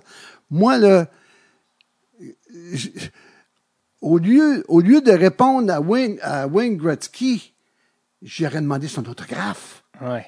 Tu sais, j'étais tellement, tellement impressionné de voir comment ces gars-là sont respectueux de l'autorité. Ouais. C'était quoi sa question, si t'en souviens-tu, à Wayne Gretzky? Ben, ben, il m'a demandé, il dit, oui, c'est beau ça, coach, qu'est-ce que c'est que tu veux qu'on fasse? Mais il dit, si ce joueur-là, là, de, de l'Union soviétique décide de changer de place, parce que là, on avait des vidéotapes, nous Ouais. autres, là. Il décide de changer de place, puis qu'il il, il- qu'il, euh, qu'il fonce sur euh, le porteur du 10 de cette façon-là, qu'est-ce qu'on va être obligé de faire, nous autres? C'était une question qui était très pertinente. Ouais. C'était sur le, justement, le, la- la- le, le compte de, Ouais, ouais, ouais. Lui, il était encore une coupe de move en, en avance. désavantage numérique. Ouais. Justement. Est-ce que tu avais su y répondre? Que Ah t'avais- oui, Ah ouais. mais, hey, on va t'en raconter une bonne. À un moment donné, j'étais en charge du powerplay, moi, avec le Coupe Canada. Mike Keenan, le dirigeant, t'occupes du powerplay. T'avais, là, des beaux jouets avec lesquels jouer, mettons. hey, j'avais, j'avais-tu du talent, tu penses? hey, Wayne Gretzky avec Mario Lemieux puis Marc Messier sur le même trio en avant avec euh, Paul Coffey puis Raymond Book en arrière. Ça fait que, là, j'ai dit, voici, il faut, faut que ça marche, ce jeu-là, là. J'ai dit, Wayne, va-t'en dans ton bureau en arrière du filet. Ça, c'était son bureau. Ouais. En arrière du filet, là, Wayne Gretzky pouvait faire n'importe quoi.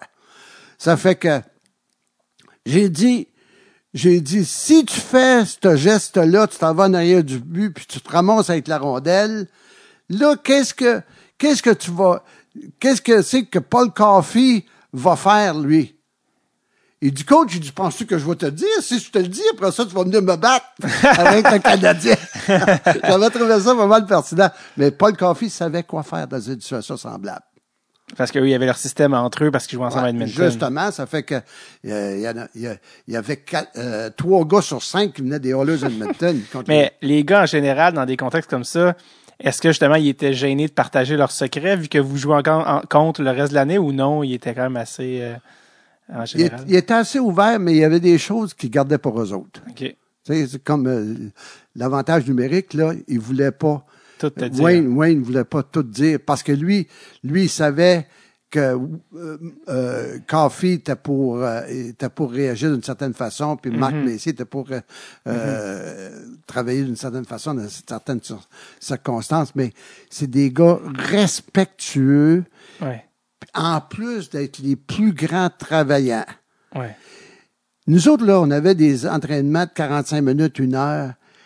Les deux gars qui se défonçaient le plus, c'était Wayne Gretzky puis Marc Messier. Ça fait que le- quand on a gagné contre les Russes, là, Mario Lemieux a dit à tout le monde, il dit, après avoir vu comment euh, euh, Messier et Gretzky travaillent dans les entraînements, maintenant, il dit, je sais pourquoi qu'ils gagnent. Moi, maintenant, je m'en vais avec les Penguins de Pittsburgh, puis je vais gagner parce que je vais utiliser la recette de Gretzky puis Messier. Mario Lemieux a dit ça. Mario moi, Lemieux. moi, j'avais entendu, j'ai lu la- une biographie de Gretzky l'année passée qui avait été écrite par un journaliste qui est un de ses amis. Puis apparemment qu'il y avait un moment dans la Coupe Canada 87, qui- c'était à Montréal, entre autres. là, il y avait des games à Montréal. Donc Oui. Mario Lemieux était à la maison, sa famille il vient de Montréal, tout ça. Apparemment que Ma- euh, Wayne trouvait que Mario était un petit peu trop relax au début. Il trouvait qu'il mettait pas autant l'énergie comme les messiers puis tout ça. Puis qu'apparemment qu'il y aurait une pratique où Wayne Gretzky aurait dit à Gretzky, euh, non, que Gretzky aurait dit à Lemieux, pardon, Hey! Réveille le jeune. Tu pourras pas gagner si tu joues de même. Tu as trop de talent pour te pour pas donner plus un effort. Est-ce que c'est quelque chose que tu te souviens, ça, ou que tu as vu, ou, ou, ou pas à ta connaissance? Non, moi, je me souviens pas de ça, mais ça me surprendrait pas. Que Gretzky aurait dit à Lemieux, là, là, tu, toi, t'es chez vous, là, peut-être à la maison. Les gars qui contrôlaient ce vestiaire-là, c'était les gars des Oilers Edmonton. Ça, je peux te le garantir. Ah, ah, C'était les grosses vedettes de l'époque. Euh, tu sais, t'as- tu, euh, Marc Messier ne s'appelle pas capitaine pour rien. C'est, c'est Monsieur Capitaine, hein, Ouais. Marc Messier. Puis je vais te donner une anecdote, là, juste pour te montrer comment que ce gars-là avait du leadership.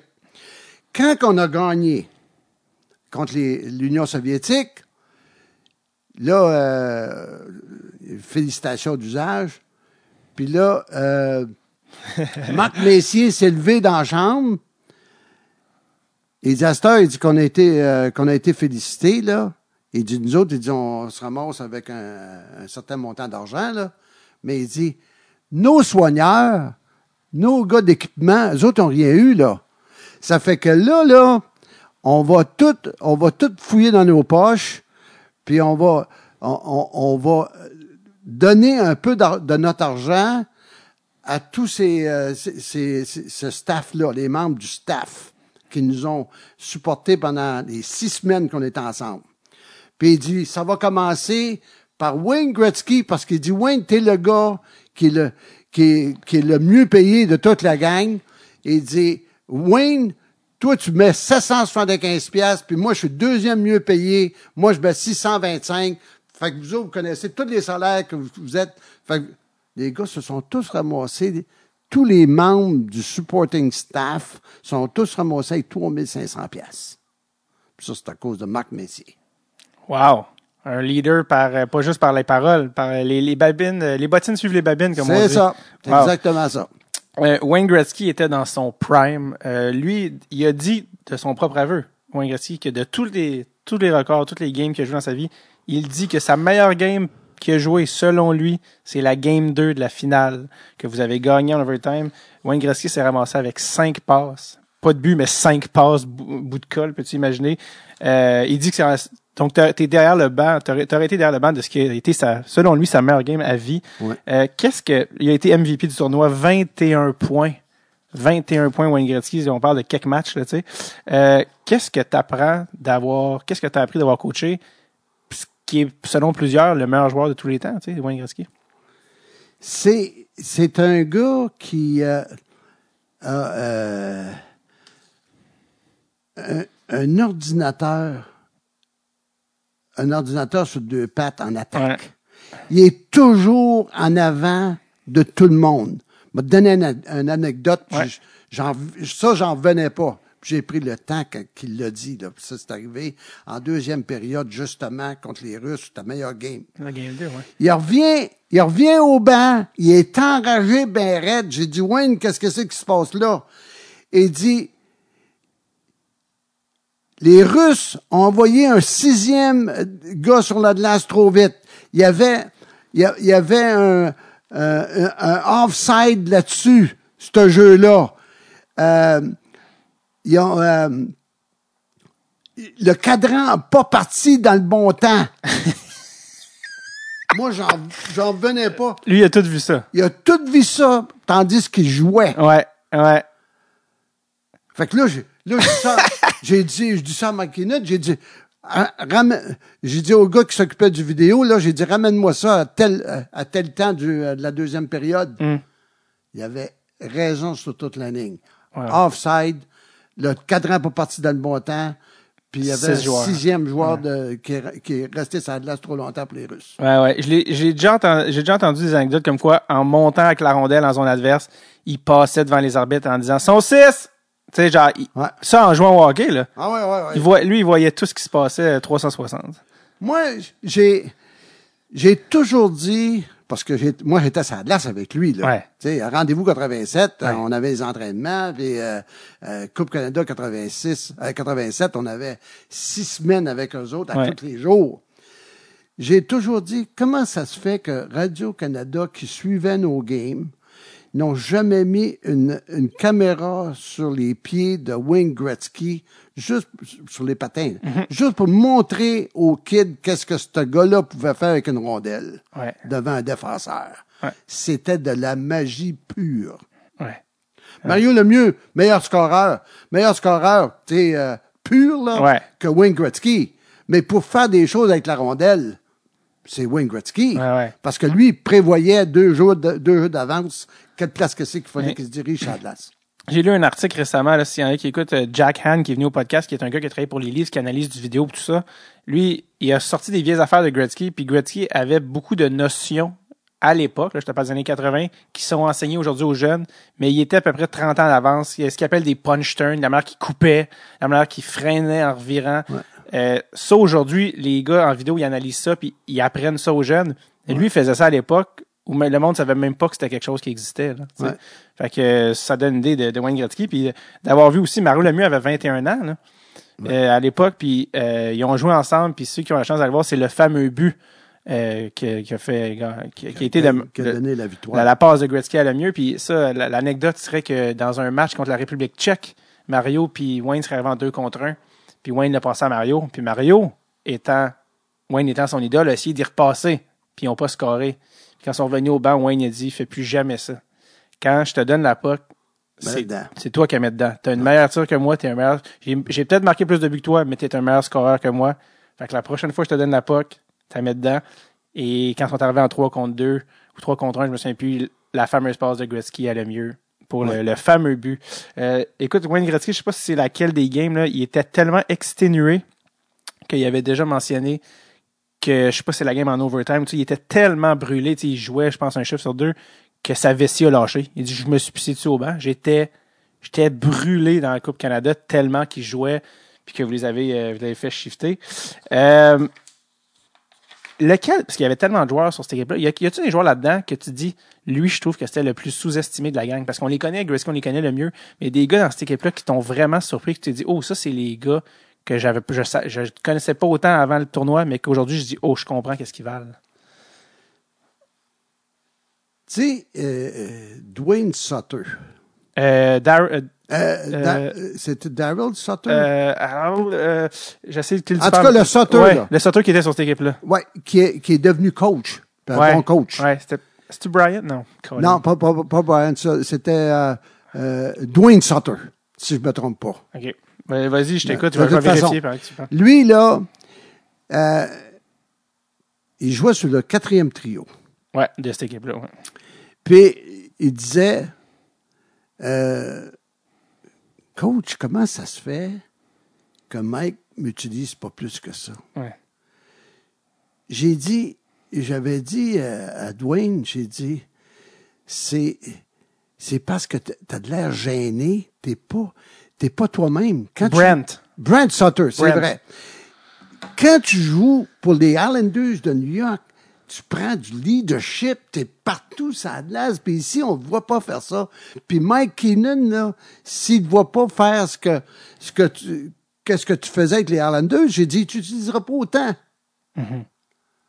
Ça fait que, il est arrivé dans le dernier match, puis il jouait avec Howard Chuck. Et ils ont vu des buts importants, eux autres là, là. Ah, oui, leur ligne à eux avec Rick Tuckett, on, perdait 3-0, puis c'est eux qui ont ramené le Canada dans le game. Justement. Là, Dwayne euh, Brent est arrivé euh, avec euh, puis j'ai dit tu parles aux deux gars là, c'est toi qui es centre là. Faut que tu parles à tes deux comparses là, puis j'ai dit que les autres là, il faut que vous donniez notre leadership parce que tu peux pas toujours compter sur Gretzky puis le mieux là. Mm fait, il nous avait joué une maudite game cette fois-là.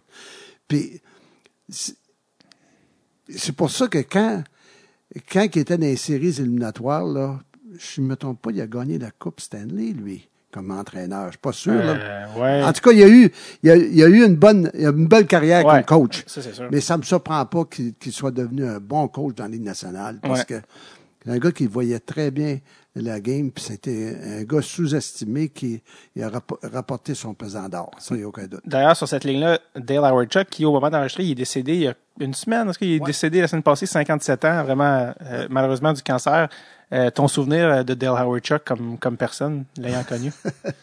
hey, moi, je suis dans le même avion qui nous amène à Montréal parce que j'étais parti sur un voyage père-fils avec mon plus vieux. Puis, euh, qui je vois dans l'avion? Dale Howachuk. J'ai dit, Colin, il a pris du poids, lui.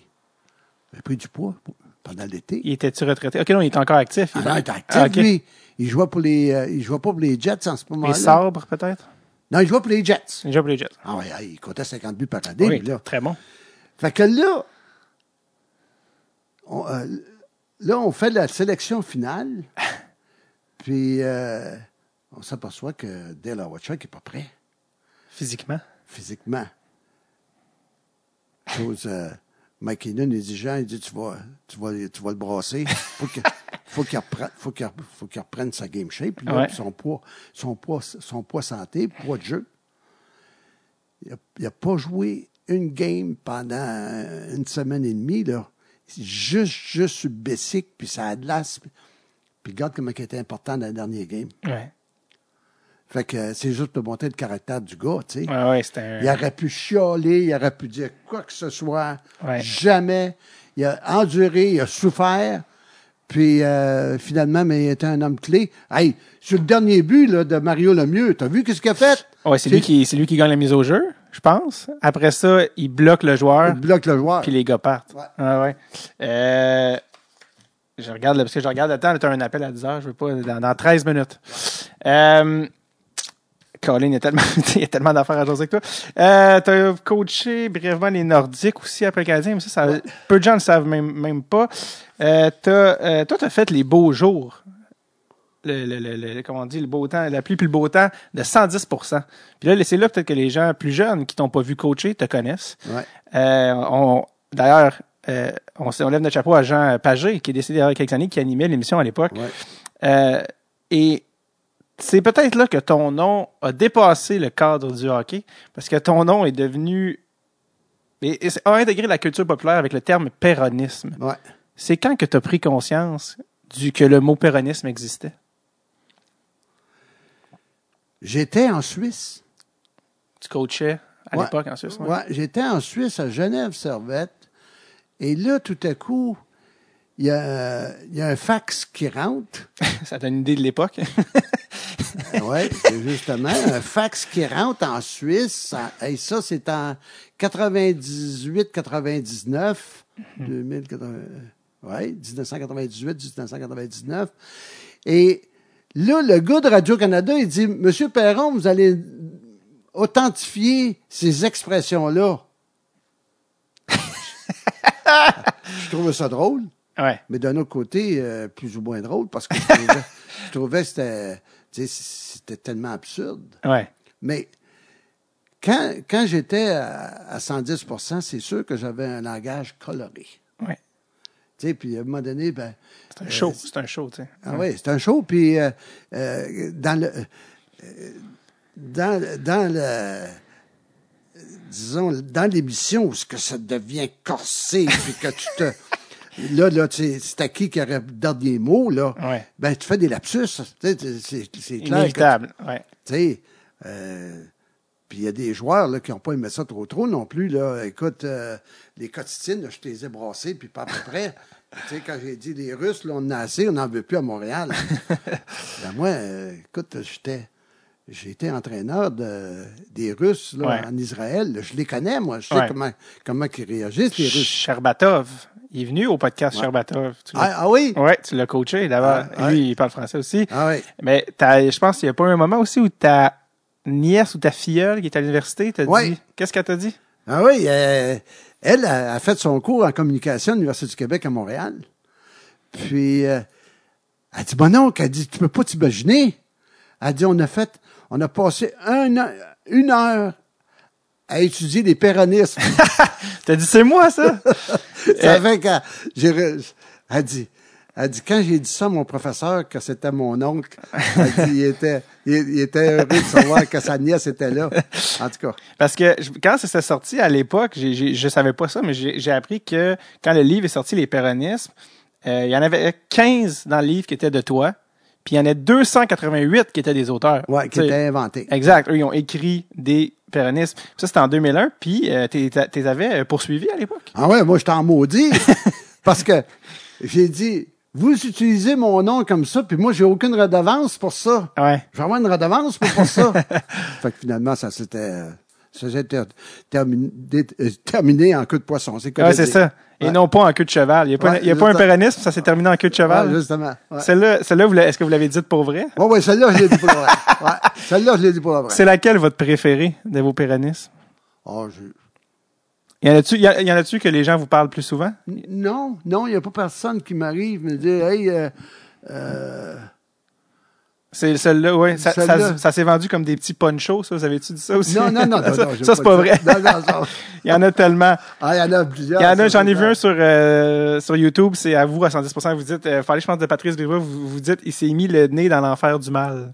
Je pense que c'est ça. Ah, euh, Comment ça qu'il s'est mis le nez dans l'enfer du mal? Puis là, les gars, ils disent, qu'est-ce que tu dis là, genre? Ouais, ouais, en tout cas. ouais, ça, ça, je sous l'émotion, sous l'émotion. Ça, j'ai, ouais, ça, j'ai dit, j'ai déjà dit ça. J'ai dit, ça, c'est l'enfer du mal. Ouais, exact. Euh, vous avez été, euh, je sais pas à quelle heure tu vas arrêter pour les, la- la- à 10 heures. le, Ah, continue, continue, tu me le euh, diras parce qu'au pire on arrête. Le, téléphone va sonner. de Ah, façon. parfait. Ouais. Donc en 2004, ça c'est, écoute, ça, ça, ça, là, ça, ça, ça s'invente pas. Jean Perron, nommé entraîneur-chef de l'équipe nationale d'Israël, alors que les gens savent même pas qu'il y a une équipe nationale d'Israël. Mon Dieu, je sais même pas par où commencer. Comme, comment est-ce que vous êtes devenu entraîneur de l'équipe nationale d'Israël? Je veux dire, Il y a un gars, il y a un juif de Montréal, Alan Maislin, il dit, Jean, donnerais-tu une heure ou une journée? Non, c'est une journée de ton temps pour une bonne cause. Je dis, quelle cause? Il dit, l'équipe nationale junior d'Israël est ici. Puis il dit, j'aimerais que ces jeunes-là euh, aient la chance de rencontrer des, des, des vrais coachs. Fait que Jacques Demers est allé une journée, moi je suis allé une journée, puis euh, d'autres personnes, je pense Lucien Deblois est allé une journée. Ça fait qu'on a tous donné une journée. Bon, ça fait que Alan, Alan, m'a- euh, il a bien aimé ce que j'ai fait. Il dit, Jean, qu'est-ce que tu fais, toi, dans la vie? Ben, j'ai dit, là, tu vois, je dis pas grand-chose. Je dis, je fais des, des émissions de télévision. Ben, il dit, euh, moi, j'ai toujours engagé des, des anciens de la Ligue nationale. J'ai j'ai eu des gars comme euh, euh, Phil Goyette, ouais. qui ont travaillé pour moi pendant l'été. Quand ils jouaient pas au hockey, ils venaient travailler pour moi. Elmer Lack, les gars de bain. Il dit, pourquoi tu ne viendras pas travailler pour moi? Ça fait que je m'en vais, euh, travailler pour euh, Maze Liner. Dans le temps, c'est une compagnie de transport. Ouais. Et là, il y, a, euh, il, y a il y avait une école de hockey partie par Roger Nielsen en Israël. Roger Nielsen est mort. Oui. Donc, il n'y a plus personne pour repartir cette équipe-là. Il demande à Ken Hitchcock, qui coachait les, euh, les Flyers de Philadelphie. Ouais, à ce moment-là, ouais. Et là, Ken Hitchcock est supposé y aller, finalement, pour repartir de l'école de hockey. Ken Hitchcock peut pas y aller. Puis là, Arlen Mason, il dit, Jean, il dit, toi, tu étais à l'université, puis tu en as fait des écoles de hockey. Tirais-tu me, euh, me repartir ça? J'ai dit, bon, y aller à une condition. Parce que moi, j'avais étudié, j'avais fait de mon cours classique, puis j'avais étudié la Palestine. J'ai dit, je vais y aller, je vais y aller, moi, pour euh, une semaine, parce que c'était ça, l'école de hockey, mais une, puis je peux, je veux pas être payé, mais je veux que tu payes toutes mes dépenses en, pour une autre semaine, parce que je veux tout visiter les lieux saints. Le temple de David, puis Nazareth, puis toutes ces places-là, moi, je veux tout voir ça. Pas de problème. Fait que je suis allé là-bas. Je donne l'école de hockey, puis là, il y a deux petits kids, deux Israéliens, eux autres qui veulent, ils sont meilleurs que les autres, puis ils veulent aller, aller euh, dans une école euh, canadienne pour améliorer leur hockey, puis une belle école. Les envoyer au Collège Notre-Dame à Saskatchewan. Ah, qui est une excellente école de hockey, là, où euh, les- ouais. le Les cavalier. catholiques. Ah Ouais. ouais, le cavalier est allé là, Ouais, Brad. Richard. Ouais, exact. Euh, en tout cas, euh, paquet de joueurs de la nationale ont passé par là. Ça fait que. Alan Maislin, je sais pas que tu les as fait, mais il dit, il dit, il aimerait ça que tu coaches euh, l'équipe junior. Ça fait que. Euh, il dit, tirais-tu au championnat mondial en Bulgarie avec les juniors? Je suis allé euh, en Bulgarie avec les juniors. Charles Batov était absolument sur notre équipe. Et euh, on a gagné la médaille de bronze. C'est la première fois que l'équipe junior gagnait une médaille. J'arrive, je reviens euh, pour travailler avec mes liners. Il dit, Jean, ne fais pas tes valises? Il dit, il dit j'aimerais ça que tu ailles coacher l'équipe nationale senior à, à Belgrade. Championnat du monde. Ben, j'ai dit, pourquoi? Qu'est-ce qui arrive? Ben, c'est que Ted Nolan, qui coachait, qui était supposé de, euh, en tout cas, coacher dans les juniors, il pouvait, c'était lui qui était supposé être coach. Puis là, en prenant l'équipe de Moncton, à Alan, je peux pas dire, je peux pas y aller parce que j'ai une nouvelle job qui m'attend. Ça fait que je m'en vais avec l'équipe senior à Belgrade, puis on a gagné la médaille d'or. Fait que euh, là, j'ai fait 10 ans en Israël. Parce que, que vous avez même monté de catégorie, parce que vous, Ben oui. championnat B. Ben vous- oui, on a monté contre la- la- l'Allemagne avec euh, euh, Marco Stern, puis hein. Puis, Ouais, euh, Marcel Gotch, ouais. Hey, Qui a joué dans la Ligue nationale. t'as pas de calibre. Non, non, c'est des gars de la Ligue nationale. Hey, t'as pas de calibre pour jouer là-dedans, mais c'est pas rien, on a tenu tête.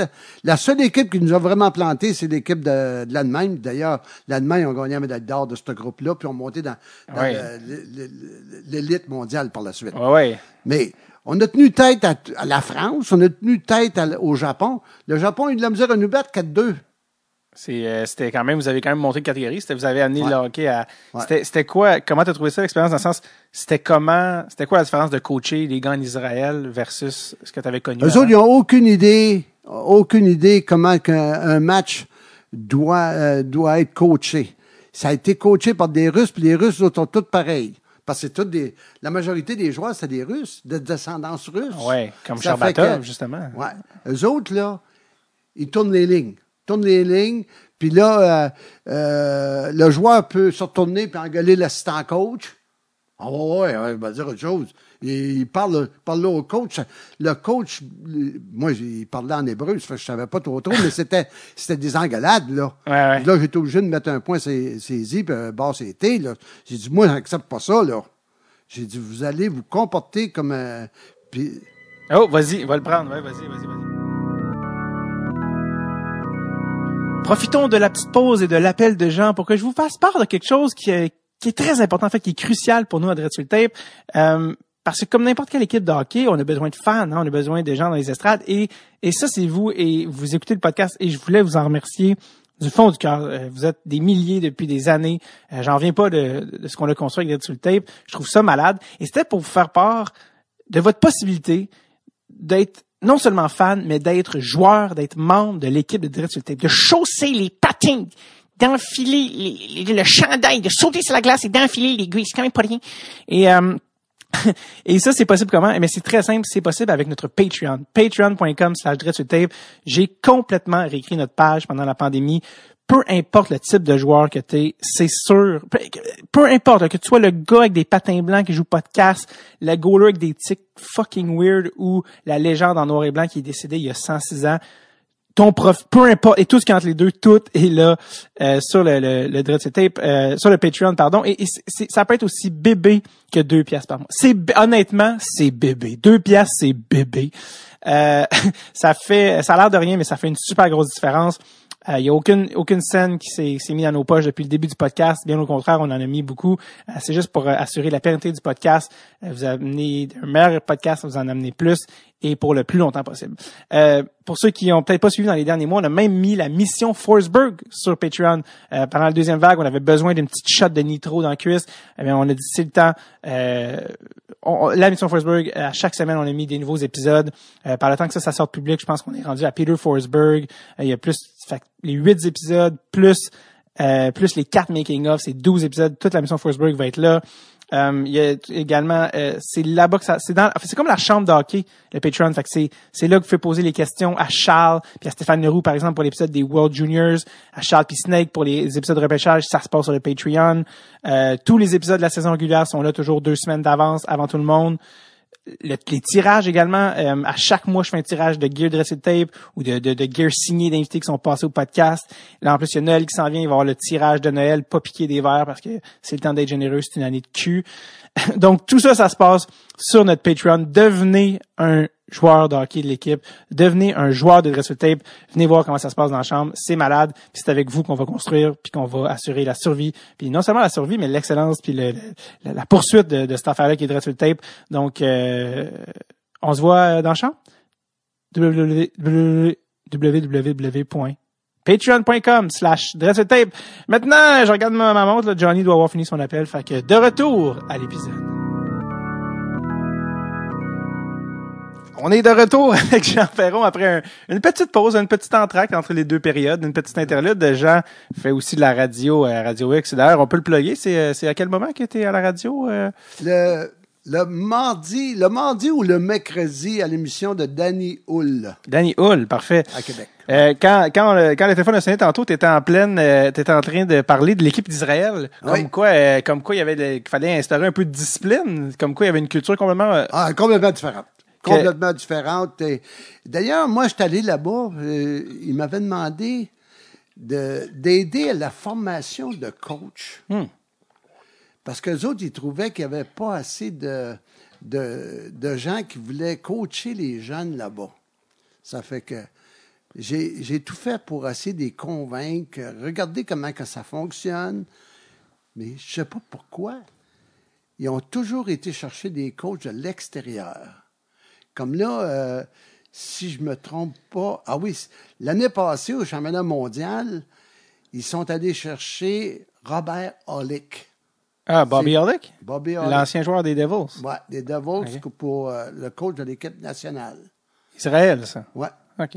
Ça fait que c'est juste pour te dire, tu sais, que je sais pas s'ils font pas confiance à leur... Euh, euh, à la relève. Je sais pas. Ils développent pas à l'interne, en tout cas, c'est ça qu'on comprend. Ça fait qu'à un moment donné, on s'est rendu compte que euh, c'était peine perdue, puis moi, ben, j'avais pas de temps à perdre. Puis d'ailleurs, euh, je vieillissais, puis ces voyages-là, là, ça commençait à me tomber, tomber à être dur, sur, sur ma personne. tu sais, tu t'en vas, là, j'étais en charge de l'équipe nationale junior, puis senior, on pouvait passer trois mois, trois semaines, quatre, quatre semaines sur la route J'en venais de là, j'étais brûlé. Ouais, ouais. Puis, euh, tu sais, as quand même eu la chance d'aller en Israël avec ça, puis de voyager. Qu'est-ce que tu as aimé le plus d'Israël? C'est un beau pays, l'Israël. C'est un beau pays. Puis tout le monde me disait, Jean, euh, t'as pas peur? Quand tu t'en vas en Israël, on est toujours en train de se battre avec les, les Palestiniens. Moi, je leur disais tout le temps pour les faire rire. J'ai dit, quand tu as coaché le Canadien et les Nordiques, tu n'as pas peur de rien. pas peur de rien. Mais euh, il reste un beau pays, là. Ouais. Vous étiez basé où, Tel Aviv? Ou... Non, non. C'est euh, à Metula. Mais quand on arrivait là-bas, tu sais, avec le décalage horaire, c'est 8 heures. OK. 7 à 8 heures de décalage horaire. M'a dire une chose, tu as besoin de rester à Tel Aviv pour une couple de jours pour euh, décompresser. Ça, ça faisait partie. Puis Tel Aviv, c'est toute une ville. Ouais. C'est une belle ville là, sur la Méditerranée avec les belles plages puis les beaux restaurants. Ouais. C'est une ville, c'est une ville nord- nord-américaine. Ouais, apparemment que c'est vraiment Ah, euh, très libertin tout ça. Fait qu'après ça, après ça, on s'en allait à Métula, qui est dans le nord de l'Israël. C'est à la frontière du Liban, du Liban puis de la, de la Syrie. Et euh, le- jour, il fait chaud. Le soir, là, c'est confortable. Parce que c'est des montagnes. hein. Ouais. Ça fait que C'est frais. c'est frais. C'est une... euh, Est-ce que vous êtes allé au mur des lamentations? oui. Oui, vous avez fait vraiment, vous avez fait tout le voyage. Le dernier voyage, là, j'ai emmené Carole, ma conjointe, avec moi, puis euh, on avait on avait un guide, là, puis j'ai toujours pensé que c'était un, un agent du Mossad. Ah ouais? On a rentré dans des places, là, il nous disait, il dit, même le, le, le propre- le premier ministre israélien vient pas ici. On rentrait partout. Il nous a emmenés dans des places extraordinaires.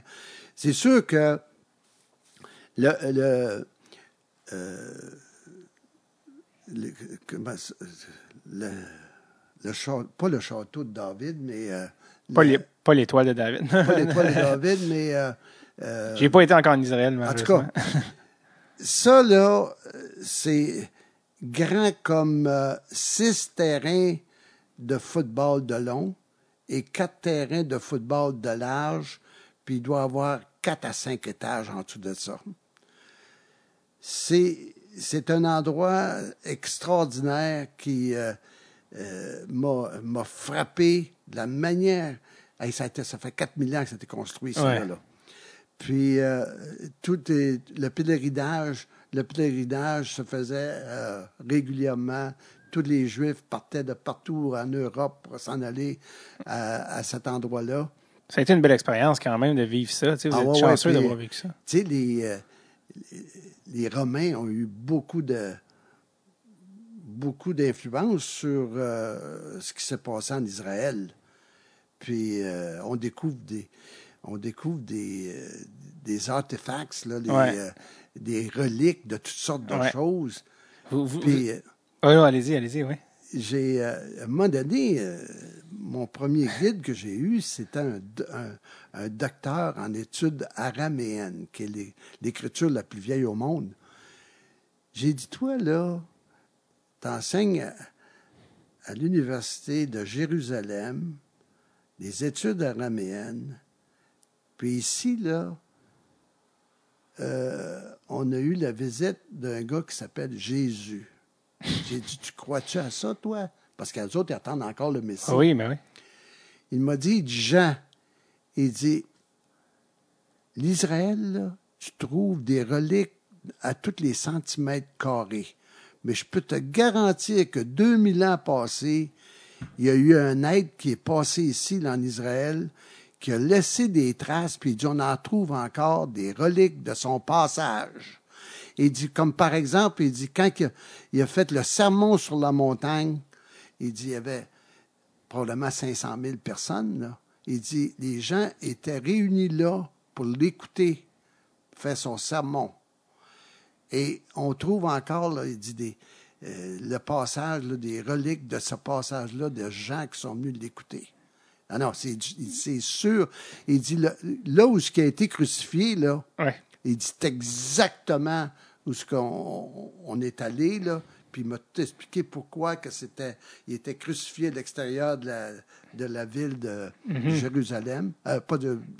Ouais, de Jérusalem. Ouais, ouais, ouais. justement. Qui, ouais, ça. Au mur de lamentation, Oui. là, tout ça, là.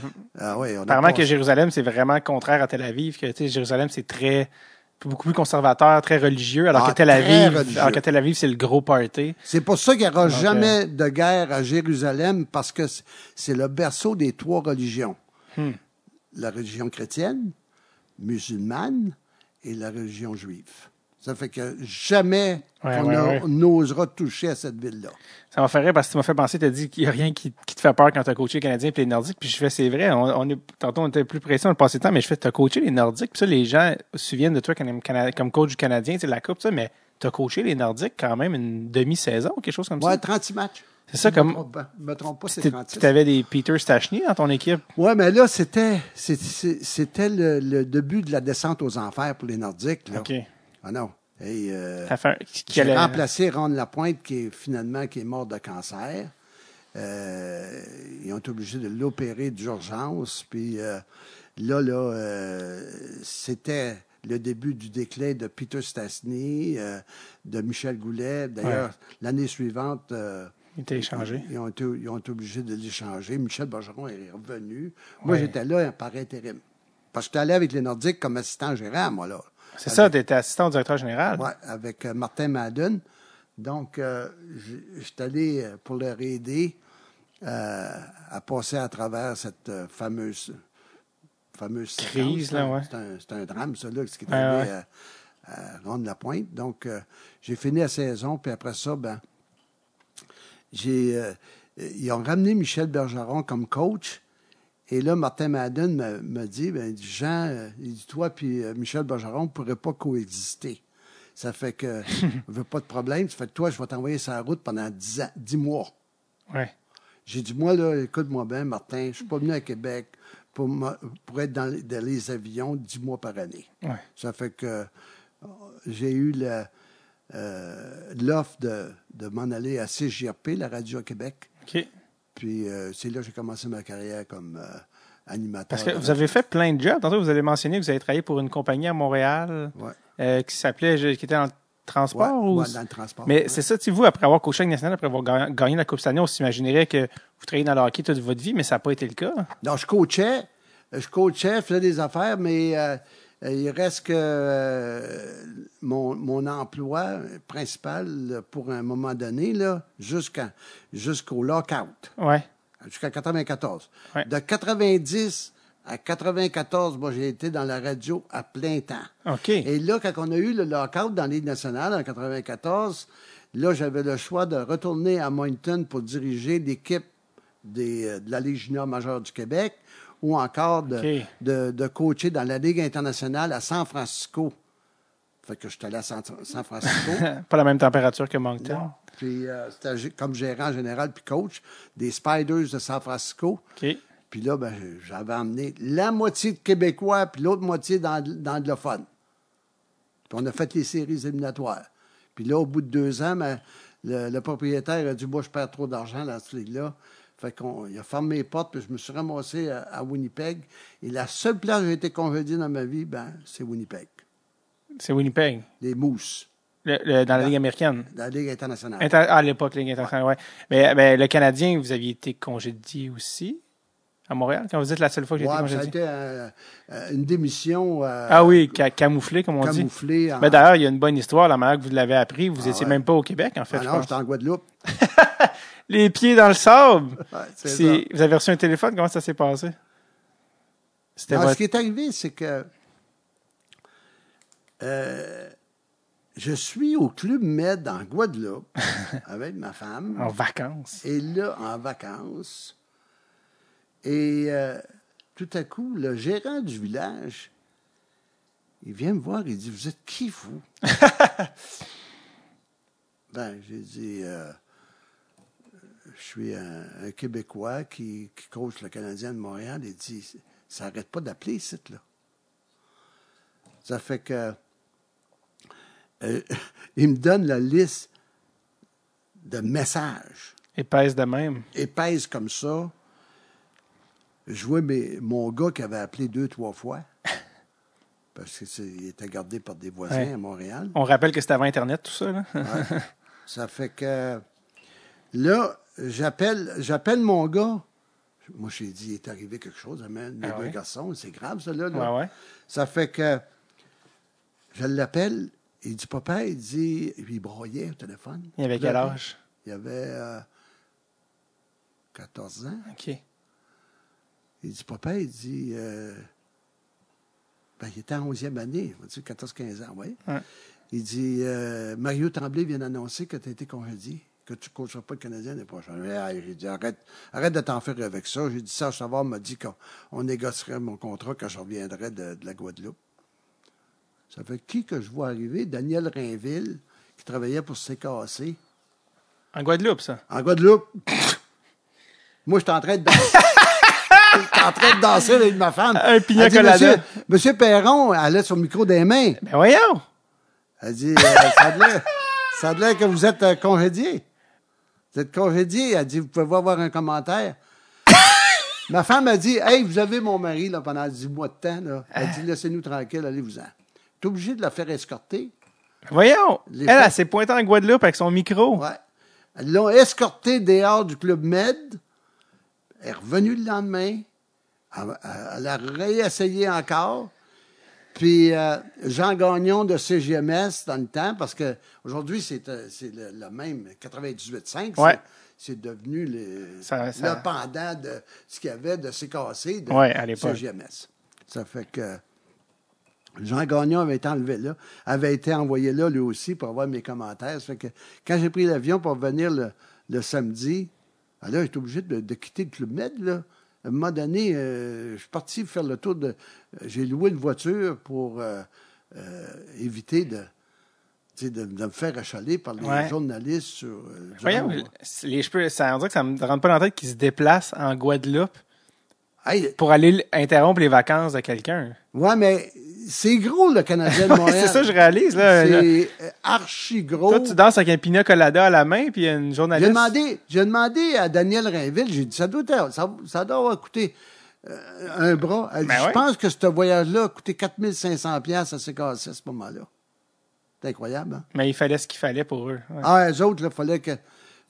Là, j'arrive à Mirabel. Dans le temps, c'est Ah ouais, les Mirabel. voyages internationaux, ça, ça, arri- ça arrivait à Mirabel. Ouais. Il est 2 heures du matin. Il devait y avoir 15 journalistes qui m'attendaient à, à Mirabel. Puis le lundi, c'est là que Serge m'a annoncé qu'il ne retenait pas mes services. Il t'a fait venir au forum, mais là, je pense par ce temps-là, tu devais savoir que. Qu'est-ce qui s'en venait? Ben, ben, moi, euh, Même pas. Tu, toi, tu Je ne savais pas, moi. J'avais appelé Serge Savard. Quand tu étais en Guadeloupe? Ben oui, j'ai appelé. Savard. J'ai dit, qu'est-ce qui se passe avec ça, là? Là, Serge était dans tous ses états. Il était en maudit. Et il dit, le maudit Mario Tremblay. Il dit, attends un peu que je règle son cas. Puis, en tout cas, Parce que là, ça ça ça s'était su, là. Ouais, c'est ça. ouais, ça fait ça que- avait fui. Euh, Fait que là, t'es revenu, puis là, t'as fait, ah bon, finalement, Ouais, il y avait. ouais, il n'y a pas de. Fumer sans fait. Exact. ça. Euh, on dit, on parlait de toutes les affaires que tu as faites. J'ai lu à quelque part, je sais pas si c'est vrai, que tu as, je sais pas c'est quoi le terme pour ça, mais que tu as été engagé par la production de Lancer Compte. Pour... Oui, oui, j'ai, euh, j'ai, euh, j'étais le, le coach que, parce qu'on avait un paquet de jeux là-dedans. Ah, des scènes de tournage Des- de glace, des, là, des ouais. scènes de glace. Puis ils m'ont demandé de, ben, je l'ai fait pendant deux ans. Puis c'était quoi exactement que vous faisiez? C'était de quoi, dans le fond, d'aider les, D'aider euh, les comédiens? Marc Messier, d'aider. Ça, c'était celui des années 80? C'est les années, les Compte des années 80 ou des années 2000? ça? 2000, ça. OK. Ouais. Fait que là, c'était de- d'aider les comédiens pour que ce soit plus réaliste comme Ouais, hockey. c'est ça. Elle m'a dit, il fallait travailler fort là, pour que eux autres. Puis il y en a qui ne savaient pas jouer, qui savaient pas patiner là-dedans. Fait que toi, tu faisais-tu des pratiques comme un vrai coach? Ben oui. Ah ouais? Ah ouais, faisait la pratique, il fallait pratiquer tous ces jeux-là de façon à ce que les gars les possèdent. C'est, euh, Ouais. hey, moi, j'étais. euh, quand j'étais euh, lors des tournages, là, Ouais. j'étais là, puis j'espérais que les gars le fassent TikTok, là, parce Ouais. que pas. Tu sais, le, le, réalisateur, lui, là, comment il s'appelait donc? Pas l'or. Là, oui. Ouais, Jean-Claude. Jean-Claude Lard. Ouais. Lui, il dit, Jean, il dit, moi, j'ai pas le temps de faire du double take, là. il dit, faut, faut que ça se fasse parce que, il dit, on a, hey, on avait la glace du Colisée, puis, euh, je vais dire, euh, c'était pendant- c'était deux jours très, très intenses, là. Puis comment t'as trouvé ça de coacher des comédiens et non pas des athlètes Ah, j'ai eu professionnels? du fun avec eux. Ouais. Ils sont comiques, ça gagne, T'es- là, t'es- là. T'étais-tu aussi dur avec eux que des athlètes ou, ou co- comment tu fais pour jauger ton intensité? Ah, il fallait, il fallait, que, qu'ils réalisent, là, que c'était leur job, là. Ouais. Tu sais, que c'était euh, quelque chose qu'il fallait qu'ils fassent euh, avec beaucoup, beaucoup de sérieux, là. Il était-tu- Comme- Est-ce que les gars prenaient ça au sérieux? Ah oui, les gars, comme pendant très. Le, le seul temps qu'on a réalisé que euh, on pouvait on pouvait pas les lever le matin là, comme on voulait. Quand on pratiquait, là, il fallait qu'on fasse des, des, sé- des séances. euh, plus tard d'avant-midi que trop de bonheur le matin parce que les gars avaient de la musique à se présenter Ah ouais. à, à trop de bonheur le matin. Y a-t-il des comédiens qui t'ont impressionné sur la glace? Par leur, ben, impressionné, on s'entend, pas, pas, pas comparé à la Ligue nationale, mais qui t'ont, ouais, qui t'ont impressionné pour, euh, comme, Comme joueur. joueur? Ouais, comme joueur, ouais. Ah ben oui, écoute, là, euh, euh, comment il s'appelle euh, le chanteur, celui qui est devenu euh, bon chanteur, là. Il avait joué dans les juniors majeurs du Québec, lui, là. Pas Jonathan Roy? Non, non, pas Jonathan Roy. Euh, euh, en tout cas, c'est un, c'est un bon, euh, un bon ah, chanteur. pas, pas Bob Bissonnette. Non, OK. non. C'était, lui, il chante beaucoup de, de chansons assez romantiques, là. euh, euh, je t'aimerai toujours. Ah, c'est Étienne Drapeau? Oui, Étienne Drapeau. Ouais, il est venu au podcast aussi. Ouais, ouais, Étienne Drapeau. Donc, Étienne Drapeau jouait dans la 50. Oh oui, puis bon, c'est un bon joueur de hockey, là. Étienne là. Drapeau, il était repêché par les Canadiens Ouais, en quatrième ronde. ouais. Puis euh, il a joué il a joué pro, lui, là, Ligue centrale, Ligue AHL, toutes ces ligues-là, il a joué. euh, Ah non, c'est un, c'est un bon joueur. C'est bon lui il été repêché premier au total dans le junior majeur. Tu sais, pas. Pour être repêché premier dans le junior majeur, euh, fallait Ouais. que tu sois. Non. Euh, lui, en fait, je le vois souvent, il est dans ma ligue de garage. Étienne. C'est comme Toupin, là. T'as peu, Toupin. ça? il s'appelle, là? Celui qui vient au- Lui, il est comique. Comment il s'appelle? euh, euh, il était à, l'Omnium de Rock Voisine. Il est, il est comique et lui, c'est un comédien qui est très populaire. Là. Euh, il, a, joué dans des histoires de, prison, puis comme comédien, comment il s'appelle? Me semble, me semble que c'est Toupin qui avait comme surnom dans, dans l'an 50. Ça se peut-tu? Ah, je les ai pas vus les. J'ai vu les vieux, mais j'ai pas vu ceux des années cas, 2000. Ouais. Non, non, c'est des, des moyens comiques. Ouais, c'est ça, Marc Messier. euh, Marc Messier, qui est aussi venu au podcast. Lui, il jouait plus jeune aussi. Ouais. Lui, il jouait avec, euh, je sais pas si c'était Marc Tardif ou, euh, en tout cas, c'était gang-là. Ça, c'était sa gang, là, dans le coin de Drummond. Ouais, ouais, ouais, ouais. Jean, je t'ai- on, on a jasé tellement. je vais te laisser, je vais te laisser vivre ta vie. T'as une journée, la journée commence, là, le, le- le soleil, ta, ta blonde est partie, euh, est partie au restaurant parce que je pense même pas qu'on en a parlé en début. Je pense qu'on est tellement sauté vite dans, dans la piscine que, on a-tu dit que t'avais un restaurant à Ben non, ben non, ben non, on n'a a- pas parlé on de a pas ça. parlé, mais la raison principale, je te laisse y aller, mais c'est que ta blonde avait une idée en arrière de la tête, elle, là. là. Oui, quand, quand je suis arrivé ici, moi, j'arrivais ici, euh, j'allais à Montréal pour, puis Québec, toutes mes. euh, je- tu sais, j'avais encore des clients, Oui, moi, là, oui. avec ma compagnie de transport. Ouais. Puis j'allais à Montréal participer à des émissions avec Jean-Charles Lajoie, 91.9. Ouais. Fait que je mettais, je condensais ça dans une dizaine de jours. Puis après ça, je revenais ici. Mais quand. Tu faisais ça en auto? Ah oui. OK, euh, il t'a mis du kilométrage sur cette auto-là, là, parce Ah ouais, que... Moi, là, écoute, euh, j'ai, j'ai commencé ma vie en partant de Sherbrooke pour euh, Matane. là. Faire 10 heures de voiture, ça ne m'a jamais dérangé. Ça fait que quand, quand ma blonde me dit on a une chance d'acheter un petit restaurant, j'ai dit pourquoi tu veux acheter un restaurant? Ben, elle dit, tu sais qu'est-ce que je fais toutes les fins de semaine? Elle dit, moi, elle dit, je fais de la popote à toutes les fins de semaine. Puis elle dit, ça me paye pas. Elle dit, on le fait pour nous deux. Mais là, elle dit, ça va me payer. Ah! Ben, j'ai dit, moi, je vais passer une, une condition. On achète le restaurant. Mais moi, là, l'été, tu, me- tu me perds. Moi, je joue au golf. Elle dit, tu, tu vas continuer à jouer au golf. Fait que j'ai, elle a accepté le fait que j'étais pour continuer mes activités de golf pendant l'été, parce que moi, j'avais, je voulais toujours jouer au golf, mais j'avais jamais eu le temps comme Ouais, c'était ta là, chance. j'ai dit, je suis ici, il y a un terrain de golf directement à Chandler, moi, je vais jouer au golf. Ça fait que j'ai dit, par contre, je vais t'aider, euh, je vais m'en faire du social, je vais aller rencontrer des clients à partir de 4 heures d'après-midi. Le, matin, euh, je vais, m'occuper des, euh, des distributeurs. C'est moi, Ouais. moi qui, euh, qui m'occupe des distributeurs. Eux autres, ils voulaient faire ça à 10h, 11h. J'ai dit, il n'y en a pas question. 10h, 11h, moi, je joue au golf. ça fait, vous allez venir le matin. J'ai tout changé de distributeur. Les, euh, nos, euh, nos pourvoyeurs de, de viande, puis de frites, et ainsi de suite. Ouais. Ça va se faire le matin. Fait que le matin, moi, ils rentrent à 4 heures du matin. Puis moi, je m'occupe d'eux autres. Fait que t'es debout à 4 heures du matin. ah ouais, moi, je... Comme coach, là, dans Ligue nationale, quand, dans les séries éliminatoires, quand tu dors une heure, c'est à peu près tout pour nuit. Une heure? Une heure. Moi, maintenant, là, j'en dors quatre, mais je les dors sérieusement. profondément. Un cycle de sommeil, mais un gros. Un bon, un bon 4 heures. de temps en temps, moi, peut-être dormir 5 heures. Mais c'est. Voyons, comme ça quatre que vous êtes encore en vie? Après ça, on se demande pourquoi Claude Julien, le cœur, il lâche en arrière du banc.